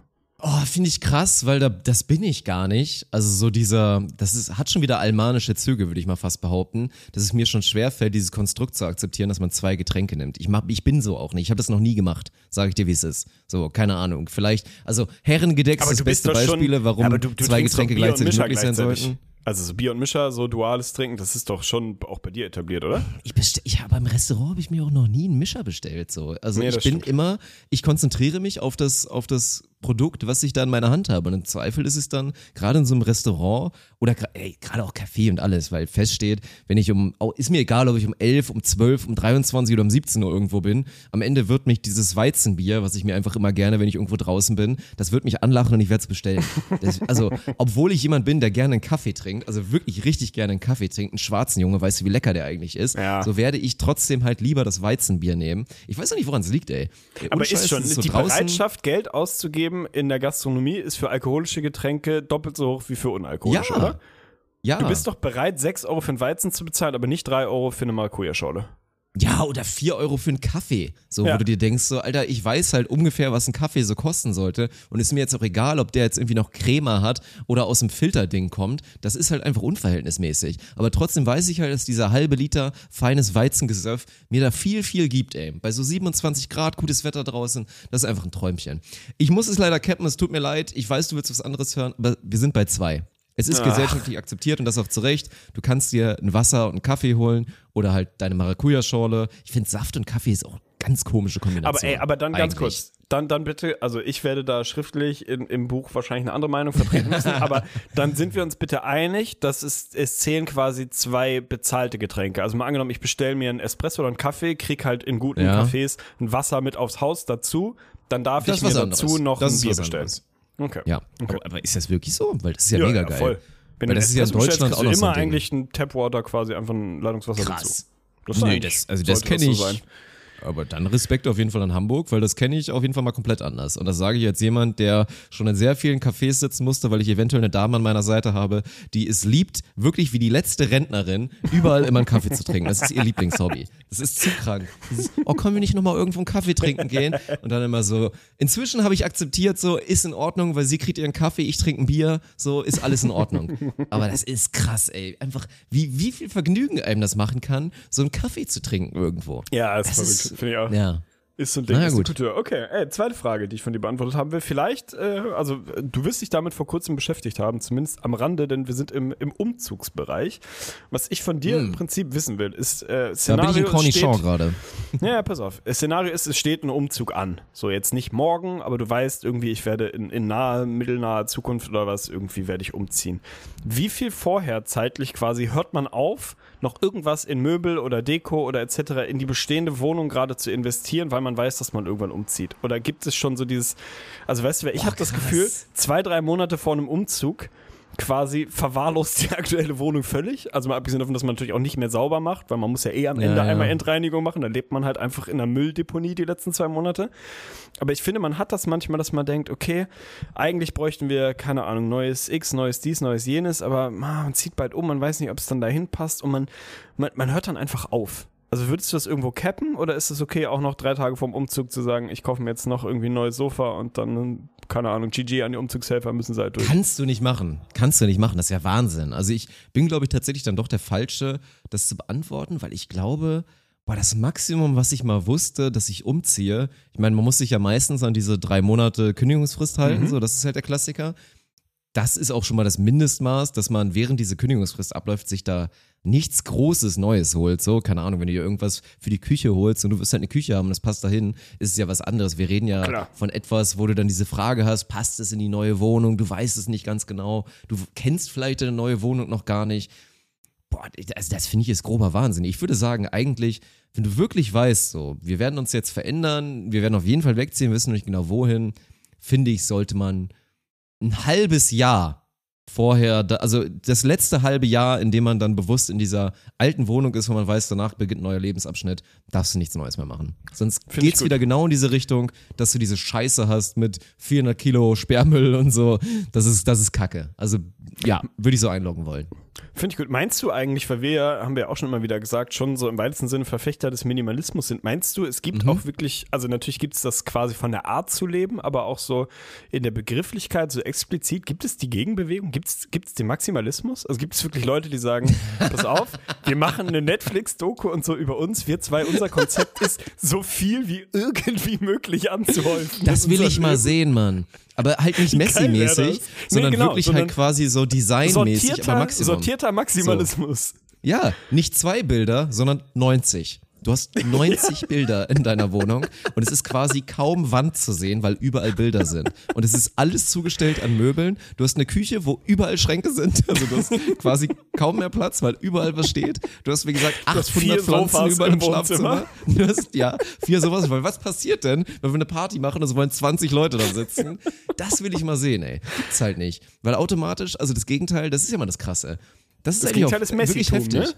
Ja, Also das so ist es ja aber eigentlich nicht. ja. Nee, es nicht, sollte überhaupt nicht. einen normalen Maximalismus ohne halt diese negative Konnotation geben, dass es halt automatisch immer, dass man asozial ist. Ich will das sehen, Maximalismus. Ja, okay. Lass uns doch mal gucken, ob, ob wir da vielleicht jemanden finden in der Community, der sich da angesprochen fühlt. Nächste Frage, die ich von dir wissen will, finde ich auch eine, die, die mich immer mal wieder beschäftigt, aus verschiedensten Gründen, würde ich sagen. Ich will von dir wissen, wie lange nach Erhalt eines Geschenks ist es okay, es zu verkaufen oder zu verschenken? Also Szenario, du bekommst was, von dem du in dem Moment schon weißt, ja, sorry, nee, also so ist einfach, nee, brauche ich nicht, kann ich nicht, gefällt mir nicht, weiß ich nicht. Wir haben immer drüber geredet, dass wir zu einer Kultur kommen wollen, in der man das auch direkt äußert und sagt, danke, ist lieb gemeint, aber kann ich nichts, tut mir leid, kann ich nichts mit anfangen, in der das kommunikativ kein Affront ist, sondern eigentlich etwas Positives, weil man offen miteinander spricht und man dann damit umgehen kann und es umtauscht, jemand anderem schenkt. Win-win für alle so, aber da sind wir halt gerade nicht. Du bekommst dann irgendwas und dann hast du das, entweder es ist ein Deko-Ding oder es ist ein Kleidungsstück und so. Du, du gehst immer mal wieder dran vorbei und denkst so, ey, das, was, also weißt du, ist es so ein, so ein Gebot der Freundlichkeit, dass man das dann zumindest zwei Monate oder fünf Monate oder so, also, oder sagst du einen Tag später zur Not, wenn es keiner mitkriegt, weg damit. So, gibt es da einen Zeitrahmen für dich? Boah, das ist ja total schwierig, weil es geht ja so ein bisschen, also ist das Szenario, dass der andere es definitiv merken wird? Weil dann ist es so, so ein Kannst du kleines in deine Antwort mit, mit einbeziehen. Also natürlich kann es so sein wie, hä, wir hatten dir doch, wir hatten dir doch diese Lampe geschenkt. Wo, wo, wo ist denn die? Und dann kannst du natürlich sagen, ich habe die noch nicht aufgehängt oder ah, die ist kaputt gegangen. Oder du sagst einfach, ja, ich war drei Tage später auf dem Flohmarkt, hab zwar nie gebracht, danke nochmal. Also äh, musst du mit einberechnen. Boah, es ist total schwierig, weil an sich, das kannst du dir natürlich denken, bin ich dann eigentlich ein Verfechter von. Man muss halt einfach auch mal ehrlich zugeben, wenn es scheiße ist. Aber trotzdem gebe ich zu, dass es immer wieder die Situation geben wird, dass da eine Notlüge einfach besser ist. Es ist wirklich einfach besser, es ist einfacher, du verletzt keine Gefühle, weil Geschenke machen ist ein Prozess, das hast du ja auch schon gesagt und das sehe ich eigentlich auch genauso. Geschenke geben ist immer geiler als Geschenke bekommen. Es ist wirklich, es ist so ein Urbedürfnis, was dann irgendwie befriedigt wird. Es fühlt sich schön an, so Leuten eine Freude zu machen. Und dementsprechend kann man sich ja vorstellen, wie unfassbar schlimm das ist, dieses Gefühl, wenn man merkt, ich habe ein Scheißgeschenk gemacht. Oder so im Nachhinein vielleicht zu erfahren, so, er hat sogar nur so getan, als ob es gut wäre und ich habe mich kurz gut gefühlt und ich fühle mich im Nachhinein noch schlimmer, weil es scheiße war. Das ist eine Katastrophe. Oh, es ist schwer, ey. In einem Szenario, wo die Person es sieht, würde ich einen Monat sagen, weil dann hat man eine sehr gute Chance, sich irgendwie ein Szenario auszudenken, in dem es valide ist, das loszuwerden. Einen Monat. In einem Szenario, wo Wo die Person, wo du es wirklich verheimlichen kannst, Same-Day-Delivery eigentlich. Sobald die aus der Haustür gehen, weil jetzt mal ohne Scheiß, habe ich jetzt, habe ich jetzt auch angefangen, weil das ist der, das war der nächste Schritt, was ich auch sehr schwer zu vermitteln hatte. Ich hatte auch schon jetzt den Punkt beim Thema Sachen entsorgen, wegschmeißen, war halt so ein Ding, ey, das habe ich, das war halt ein, das war halt ein Geschenk, so habe ich geschenkt bekommen von Person X. Fühlt sich komisch an, das jetzt wegzuschmeißen, aber auch da musst du dich halt hinterfragen, benutzt du es, brauchst du es? Und wenn bei beidem die Antwort nein ist, dann muss es weg. Es ist halt leider einfach so. Ja, es ist so. Ey, Same-Day-Disposal finde ich total geil. Also quasi, du kriegst ein Geschenk, die Gäste gehen irgendwie aus der Tür, du drehst dich um, gehst zum Mülleimer und jagst das Ding einfach sofort weg. In Glascontainer, ey, Ja, das also ist schön. sofort weg. Ja, Same jagst du das Ding, Disposal, wirfst du aus, aus drei Metern das Ding, jagst es voll gegen Container, ey, und dann einmal wieder clear. Okay, finde ich gut. Also, wenn die Person eine Chance hat, es zu bemerken, ein Monat, um sicher zu gehen, und dann hat man noch Ja. genug Zeit, sich eine Geschichte auszudenken, wie, Ja, oh ja, darum ich habe mich so drüber Um gefreut, aber es ist kaputt Geschichte. gegangen. Ärgerlich. Und wenn die Person es keine Chance hat, es zu merken, Same Day Disposal. Einfach auch weg. Gefällt mir sehr gut. Okay, nächste Frage.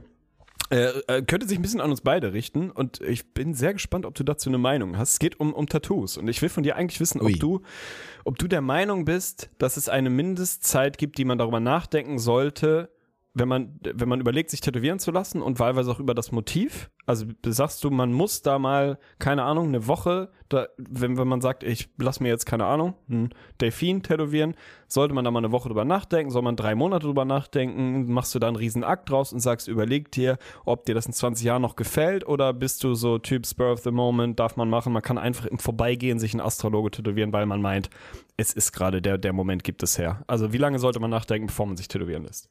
Boah, ich darf da nicht von mir auf andere schließen. So, bei mir war das ja immer anders. Meine Tattoos waren ja wirklich immer ein Prozess. Dadurch habe ich eigentlich immer das präventieren können, dass ich da potenziell Regrets habe, weil das ja immer so, ich habe das ja quasi entwickelt und nicht immer schon so ein Motiv gehabt und dann gesagt, so komm, jetzt gib ihm.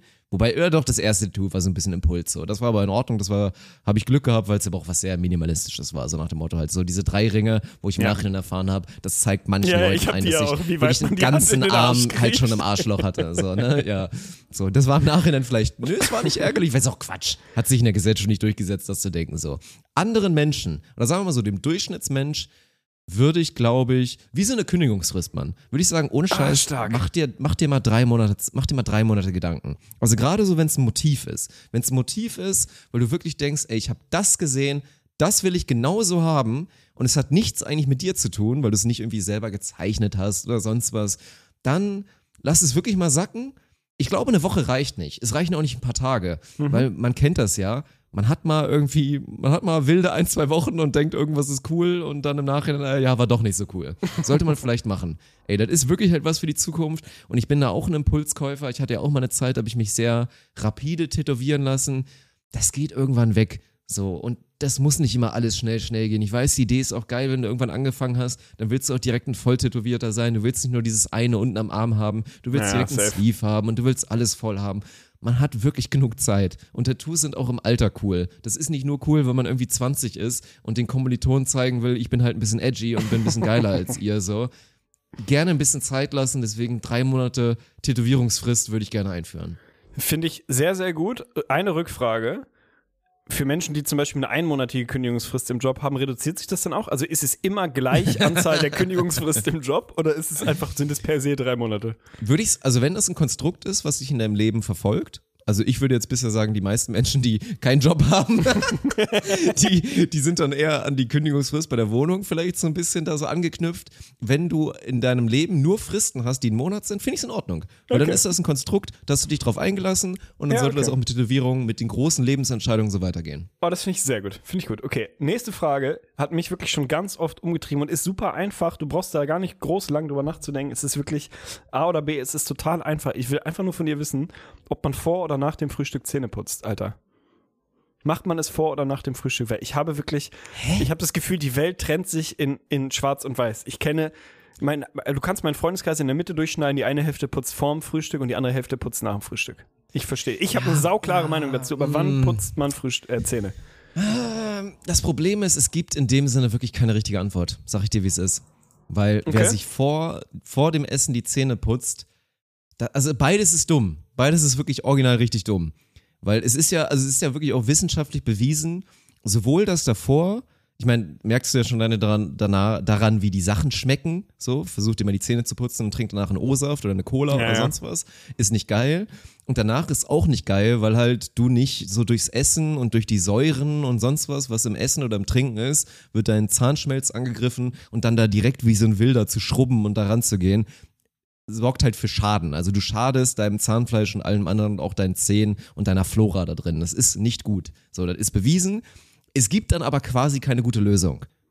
Ich Aber würde das heißt, jetzt. putzt du einfach gar nicht oder putzt du kurz Nee, bei vorher, mir ist es ja wirklich das Ding- viel später?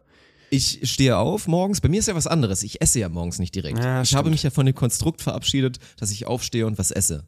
Mhm. So, ich, ich stehe auf, starte in den Tag, wasche mich, putze meine Zähne und gehe dann in den Tag und esse wahrscheinlich so maximal maximal Also zwei zwei, Stunden drei später, Stunden später, so ne? vielleicht. So Ja. zwei, drei Mhm. Stunden später, irgendwie vielleicht eine Stunde später und dann bist du ja wieder in dieser Sphäre, wo du okay bist. Tatsächlich obwohl es sich dumm anhört, weil du es ja gerade auch gesagt hast, wenn ich mich entscheiden müsste, würde ich sogar vielleicht sagen, aufstehen, Zähne putzen, auch relativ früh und dann halt den Abstand, so wenn du unbedingt frühstücken musst, so, so sehr verringern, wie du kannst. Aber da würde ich tatsächlich frühstücken, ein bisschen Zeit vergehen lassen, dann essen und dann den Tag starten. Ja. Okay, krass. Also, ja gut, äh, dafür ist das Format da. Das heißt, ich hätte eine andere Antwort gegeben, aber dann, dann ist es so. Für mich ist das, also für mich gibt es kein Szenario, in dem das sinnhaft ist. Also für mich ist vor dem Frühstück Zähneputzen wie vorm Sport duschen. So, warum? Wenn ich kurz danach schwitze Ja. oder kurz danach esse, weißt du? Es ist so, ist für mich vergebene Lebensmühe. Aber ich sehe den Punkt, dieses direkt danach ist auch scheiße, weil dann ist halt alles gerade irgendwie alle Poren auch, man offen. braucht auch mal ein anderes was. Produkt für, oder? Wa- wa- Was ist es denn? Keine Ahnung. Das ist, am Ende geht es ja morgens darum, also wir sind uns alle einig, dass man vorm Schlafengehen die Zähne putzen sollte. Macht so, Sinn. Das sollte ein Konstrukt sein, was man machen sollte. Und das Einzige, was man morgens ja besiegen möchte, ist die Mundfäule. So, die ist bei manchen schlimmer, so bei manchen weniger schlimm. Wort, ne? Das Ja, ist so ein ja akkurates so. Wort für das, was da morgens im Mund passiert nach dem Aufstehen. Ohne Scheiß. Ja, aber gibt es, also gibt es den Need, wirklich die Zähne, also die Kacheln zu schrubben, weil sich da irgendwas abgesetzt hat? Oder sind es halt ganz andere Prozesse, wo die Mundfäule herkommt und am Ende reicht es Wahrscheinlich halt, würde Mundwasser keine Ahnung, so ein bisschen reichen, Listerine ne? zu gönnen Ja, oder, ja, oder ja. was auch oder immer. Pfeffi so, ne? oder so, ja, ja, voll. Ja, oder das, ja. Auch schon mal passiert. Ja, gute das ist Frage. halt das Ding. Stimmt, also richtig Zahnbelag sollte man eigentlich nicht haben, ne?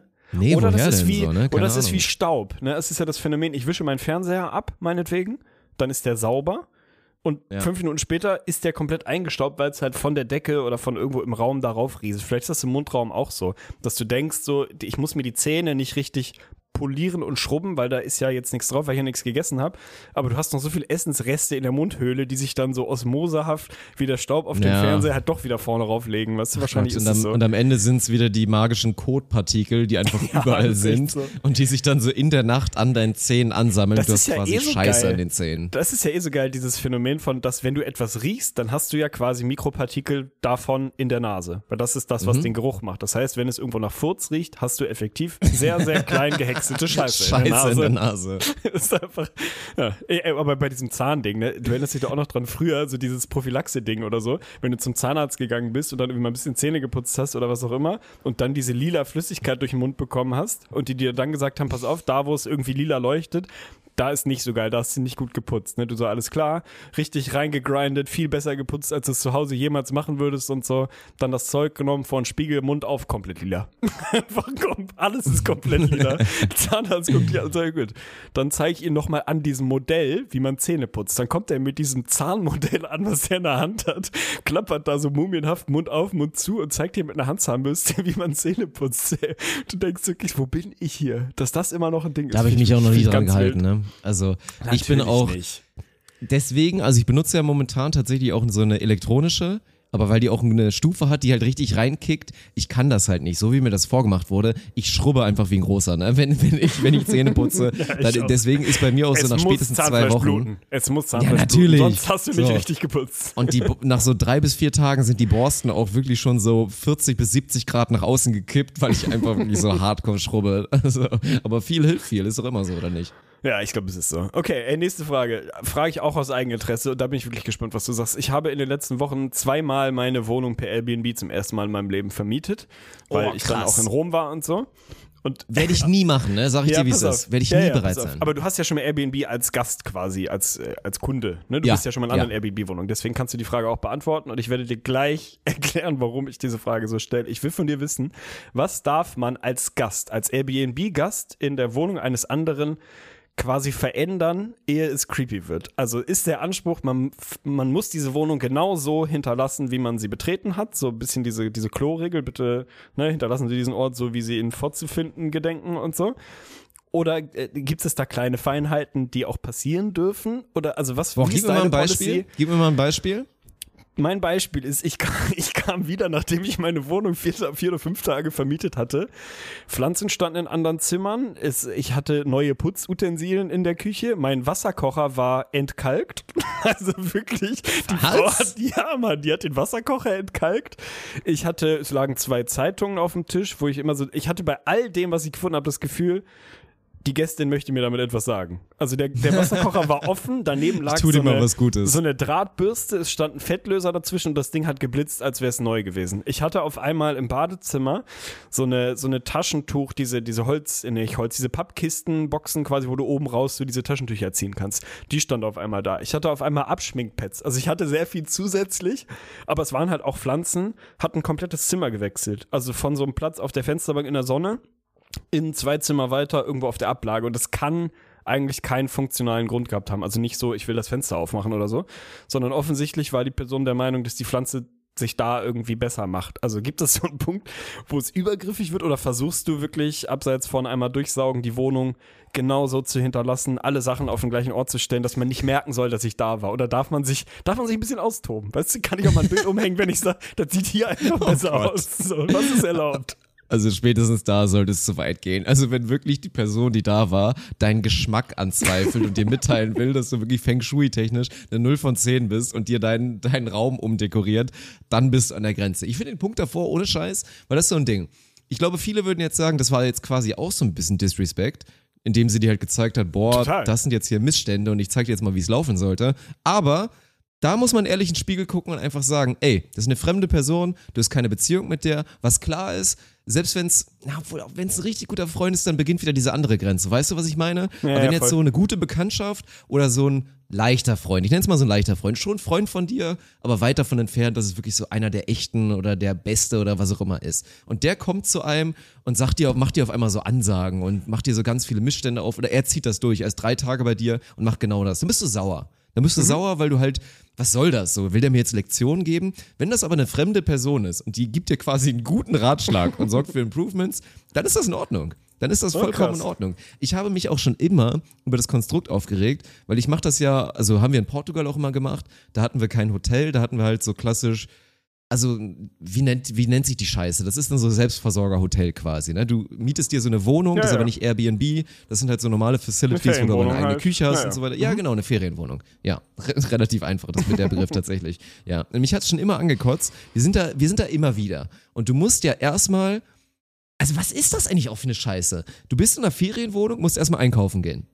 Weil Ja. du brauchst wahrscheinlich, es gibt keine Schwämme, es gibt kein Spüli und du gehst da halt hin und hast eine Küche und wenn es hochkommt, fehlt sogar Salz. Das, Und das finde ich, das finde ich geht nicht. Also, wenn Das du so eine, eine Wohnung Frechheit. vermietest oder auch Airbnb, es gibt so ein paar Grund, also es sollte Klopapier Natürlich. da sein, Salz, Pfeffer, keine Ahnung, also so die elementaren Dinge des alltäglichen Ja, Lebens. aber es weißt kann du, nicht was sein, dann dass immer ich passiert dann ist? 500 Gramm Salz kaufe, die von Ja. denen ich sieben Gramm benutze in den zwei Tagen und den Rest da stehen lasse und der nächste freut sich oder ich renne mit Salz im, im Rucksack wieder nach Hause, ist ja auch irgendwie keine Lösung, ne? Nein, aber jetzt kommt's ja, was uns dann Jahr für Jahr immer wieder passiert ist. Also es ist wirklich so.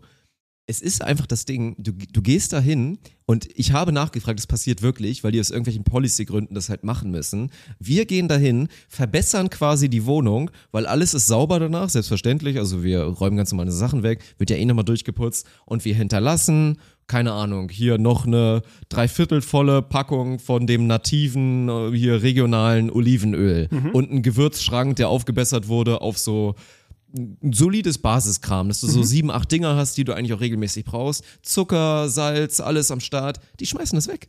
Die gehen Ja, da durch ist- das ist und, sagen, und normal, ne? schmeißen das alles weg. Obwohl derjenige, der danach die Woche oder die zwei, drei Sich Wochen das da Gleiche ist, wieder kauft. das halt, ja. Ja, natürlich. Ja, unnormal. Ist eine Frechheit, ist wirklich eine Frechheit. Also, ja, also um dir die Frage dazu beantworten, also Sachen umstellen geht nicht. Nee, also da Okay, ist die, da ist die Grenze. Nein, nein, nein, nein, das ist, das ist nicht in Ordnung. Aber so ein paar Produkte kaufen, so- die wertvoll wären, finde ich gut. Das finde ich auch okay, aber ich habe wirklich, ich habe alle, also äh, Tage später noch so kleine Gimmicks gefunden, ne, weil ich dann auf einmal wieder irgendeinen Schrank aufgemacht habe und gesehen habe, die hatte so Salz für die Spülmaschine, dieses Reinigungssalz gekauft. Ich denke so, okay, es ist jetzt nicht so, dass es hier vorher ganz furchtbar aussah. Also die Wohnung war wirklich neun von zehn sauber. Sie hat mir bei Airbnb auch fünf von fünf Sterne bei Sauberkeit gegeben, aber hat mir halt schon solide Hints gegeben, welche Sachen ich anscheinend mal ein bisschen beachten kann in Zukunft. Fand ich, äh, ich finde das irgendwie, fand es sehr interessant. Ich habe da irgendwie ja, es hat mir, es hat mir lustige Zeiten beschert, sagen wir mal so, auf jeden Fall. Von daher finde ich okay, solange es den individuellen Geschmack dann nicht angreift und es gut Ja, gemeinte aber Hinweise das ist sind. halt, das, das kannst du halt nicht machen, das ist asozial, wirklich.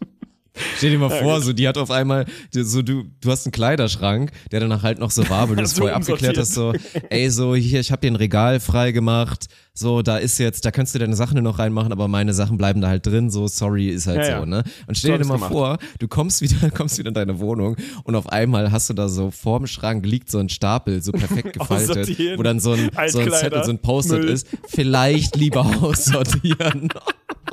Schon mal direkt in so blaue Säcke getan. So, Ja. hier kannst du Flohmarkt noch versuchen, wird schwierig, aber eventuell geht's. Der Rest ist direkt Altkleider. Ja, so. das wäre krank, Mann. ah, okay, gut. Nächste Frage, die ich von dir wissen will. Ähm, welche Menge und welche Sorte Flüssigkeit, verschütteter Flüssigkeit, wird mit den Socken aufgewischt? Also Szenario, du bist irgendwo in der Küche, du schüttest was weg. Wir wissen alle, wenn dir so 20 Milliliter Wasser darunter gehen, natürlich nimmst du den Socken.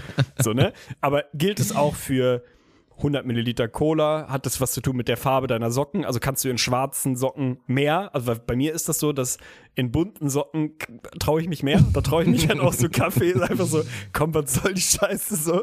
Weiße Socken bin ich ein bisschen vorsichtiger. Also wie ist deine Policy beim Thema Flüssigkeit mit Socken aufwischen? Oh, 20, 20 Milliliter ist schon unterschätzt viel, Mann. Also das ist schon, keine Ahnung. Aber das ist wa- wahrscheinlich eine gute Grenze. Es kommt auch ein bisschen auf die Konsistenz an, weil ich sag mal so, ist ja auch schon mal passiert und das ist auch unterschätzt beschissen, weil du es nicht wegbekommst. So Öl. Wenn dir Ja. so, keine Ahnung, dir, dir kippt gerade, das ist so ein bisschen leichter, wenn du noch dieses, man hat's ja mal auch zum Backen oder so eine Scheiße, dann holst du mir da, holst du dir mal das billige Sonnenblumenöl und ist vielleicht sogar in so einem Plastikcontainer. Und wenn dir dieses Plastikscheiß umfällt und auf einmal sind so, selbst wenn es nur so 40, 50 Milliliter Öl auf dem Boden, dann gehe ich da natürlich nicht mit dem Socken ran. Das kannst du nicht machen, das wäre der absolute Wahnsinn. Dann hast du eh ein großes Problem. Dann machst du erstmal, keine Ahnung, nimmst du ganz ökologisch, nimmst du erstmal 37 Zewa-Rollen, natürlich. Ja, klar. bedeckst erstmal, verlegst quasi neuen Boden und guckst, lässt das so zwei Tage liegen und guckst, was so das Aftermath danach ist. Dann wischst du irgendwie nochmal lang und hoffst, dass es irgendwie besser ist, nimmst im Zweifel nochmal 17 Zewa-Rollen und dann bist du irgendwann fertig. Aber mir ist Farbe und so scheißegal. Ich finde, ich versuche es mir gerade nochmal vorzustellen. Ich würde gerne 50 sagen, aber 50 ist zu viel, das ist lächerlich. Das ist ja. Ja, du musst ja auch keine so- Milliliterangabe, du kannst es ja auch so in der Vorstellungskraft machen. Also wenn, Ja. wenn, wenn Milliliter schwierig ist. Also so ein wirklich ein, schon mal so ein ordentlicher Ausschütter. Also wir reden nicht von, es hat getröpfelt, sondern mir ist jetzt wirklich, keine Ahnung, so ein bisschen einfach was ausgekippt. Dann bin ich, glaube ich, echt immer noch bereit zu sagen, komm, dann taktiert man natürlich auch, nimmt auch nochmal beide Socken, versucht sogar so ein bisschen so Ballen und. Nimmst, aber und nimmst du Hacken oder Spitze? Weil ich nehme immer erstmal Spitze und ich, das ist eigentlich Spitze, dumm. bis man Eigentlich merkt, fuck man, das ist jetzt eigentlich nehmen. echt nass und dann versuche Ja. ich noch ein bisschen was mit dem Ball wegzumachen. Manchmal gehe ich sogar so weit, dass ich versuche dann quasi mit meinem Spannen auch noch was zu nehmen. Dann machst du so Außenriss quasi und, und saugst dann noch mal so ein bisschen die Restflüssigkeit. Du siehst, fuck, da liegt jetzt noch was, aber wenn ich das Ich jetzt aufsauge, dann muss ich, meinen, muss ich meinen Socken wegschmeißen und dann nimmst du die Außenmauke nochmal, weil dann hast du die Chance, dass es vielleicht nochmal eintrocknet und du weiter, weiter damit durchkommst. Okay, also im Härtefall die Außenmauke, die Farbe der Flüssigkeit, Farbe der Socken ist egal. Ja. Aber sagen wir, äh, gibt es so eine Regel wie, der Socken darf nur so nass sein, dass du ihn danach auch anlässt? Also gibt es sowas Ja, quasi, dass nee, er nicht nee, das klatschnass ist ist, ja- dass du den Bedarf hast, ihn auszuziehen? Das, nein, nein, nein, nein, nein. Das muss man, muss ihn doch noch anbehalten. Darum geht's hier. Weil das ist Okay. ja sonst lächerlich. Du kannst ja, sonst kannst du ja alles aufwischen und dann nimmst du halt danach einfach den Socken weg und ziehst dir neuen an. Das wäre asozial. Okay, äh, danke. Also wirklich danke, weil ich noch nie drüber nachgedacht habe, tatsächlich den Außenriss mit einzubinden. Der gibt mir nochmal so fünf bis zehn Milliliter mehr. Ich bin halt nicht beweglich genug, glaube ich. Und ich reiße mir dabei im Zweifel die Bänder, wenn ich dann irgendwie noch mit dem Spann versuche, darauf zu gehen. Aber ich werde es versuchen. Aber sei es dir und euch auch gesagt von jemandem, der tatsächlich taktisch, als taktisches Mittel es einsetzt, zu frühstücken in einer Hose, meistens so eine kurze Jogging-Shorts, die dann immer schon so leicht dreckig ist, bei der ich es mir erlauben kann, dass ich mir meine Finger in der Hose abwische. Weil ich werde sie danach wahrscheinlich eh. eh in die Wäsche machen. Also dir beim, beim gesamten Prozess des Kochens und Essens zuzugucken, ist, ist wirklich legendär. Also da passieren Dinge. Ich finde, alles davon hat se- seine absolute Berechtigung, aber das meiste davon verstößt elementar gegen gesellschaftliche Normen, die man so gelernt hat. Es, ist, ist einfach total geil, ey. Warum nicht die ölfritteusen Finger? Mein Gott, die Hose sieht eh nicht so gut aus. Komm, was soll der Geiz? Finde ich sehr gut. Okay, pass auf, vorletzte Frage. Wir sind bei einer Bahnfahrt. Okay. Wir sind beim Szenario Bahnfahrt und ich will so eine 0 bis 10 von 10 Antwort von dir eigentlich haben. Hat zwei Hintergründe, beziehungsweise in erster Linie einen. Wir müssen mal gucken, was wir daraus machen. Ich will von dir wissen, und da habe ich auch durchaus Eigeninteresse und ich weiß, dass auch dich dieses Thema berührt. Du sitzt in einer Bahn und ich möchte, dass du vielleicht versuchst, einen Unterschied zwischen normalem äh, Abteil quasi, wo alle drin sitzen und Sechser-Abteil zu machen. Frage, wie doll dürfen die Füße stinken, dass es trotzdem okay ist, die Schuhe auszuziehen? Also wie doll darf ich meine Mitfahrenden belasten, um den eigenen Komfort zu erhöhen? Und gleiches gilt quasi für so ein bisschen, ich gucke eine Serie oder einen Film und ich lache halt immer mal, weil es witzig ist. Also wie krass muss ich mich zurücknehmen aus Respekt vor den anderen? Dürfen meine Füße auch so sieben von zehn stinken? Müssen die anderen das aushalten? Oder bist du Hardliner, was das angeht? Also wie viel, wie viel Komfort muss ich sozusagen äh, aufgeben aus Rücksicht vor meinen Mitfahrenden?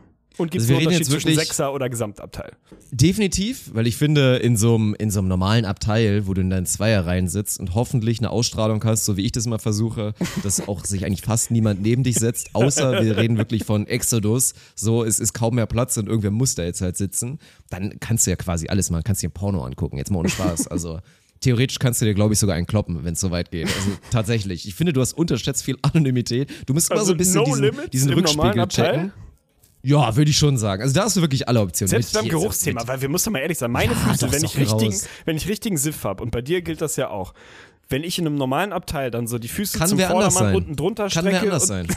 Ja, okay. Kann wer anders okay, sein, also das du wird nie versuchst, jemand erfahren. Du weißt, es ist unangenehm für mindestens sechs Nebenansitzende, aber in der Anonymität könnte es auch jemand anders sein. Ist mir Deswegen, okay. scheißegal. Wenn ich, wenn ich alleine in so einem Zweierding sitze, bin ich quasi alleine. Jetzt reden wir aber von folgendem Szenario. Früher HKX, du kennst es noch, jetzt wahrscheinlich Flixtrain, diese klassischen Sechserabteile. So. Beim, in der Bahn so richtig ICE, IC, na IC auch noch relativ häufig, aber ansonsten ich, würde ich sagen, so kennen das ja gar nicht so viele. Aber wenn du da wirklich mit sechs Leuten in so einem Abteil drin sitzt, dann habe ich da in dem Sinne andere Regeln. Also ich finde, mit dem Lachen, mein Gott, so, da musst du mal ein bisschen gucken, aber du solltest dir jetzt vielleicht nicht den Film reinziehen, wo du weißt, da lache ich mich jetzt acht Millionen Mal tot, aber wenn es mal rausrutscht, das finde ich vollkommen in Ordnung.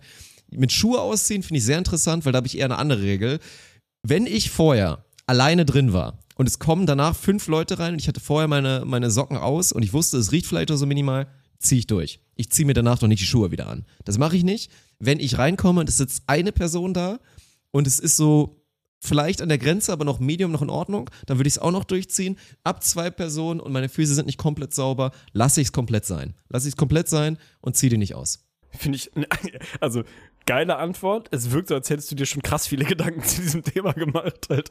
Also das ist, das ist sehr, sehr präzise. Finde ich aber gut. Also ich finde es gut, da auch ne, noch eine Grenze, was die Besetzung im Sechserabteil anzugehen. Ich bin ein bisschen hakig dabei, dass du wirklich sagst, normales Abteil absolut no limits. Also gib ihm.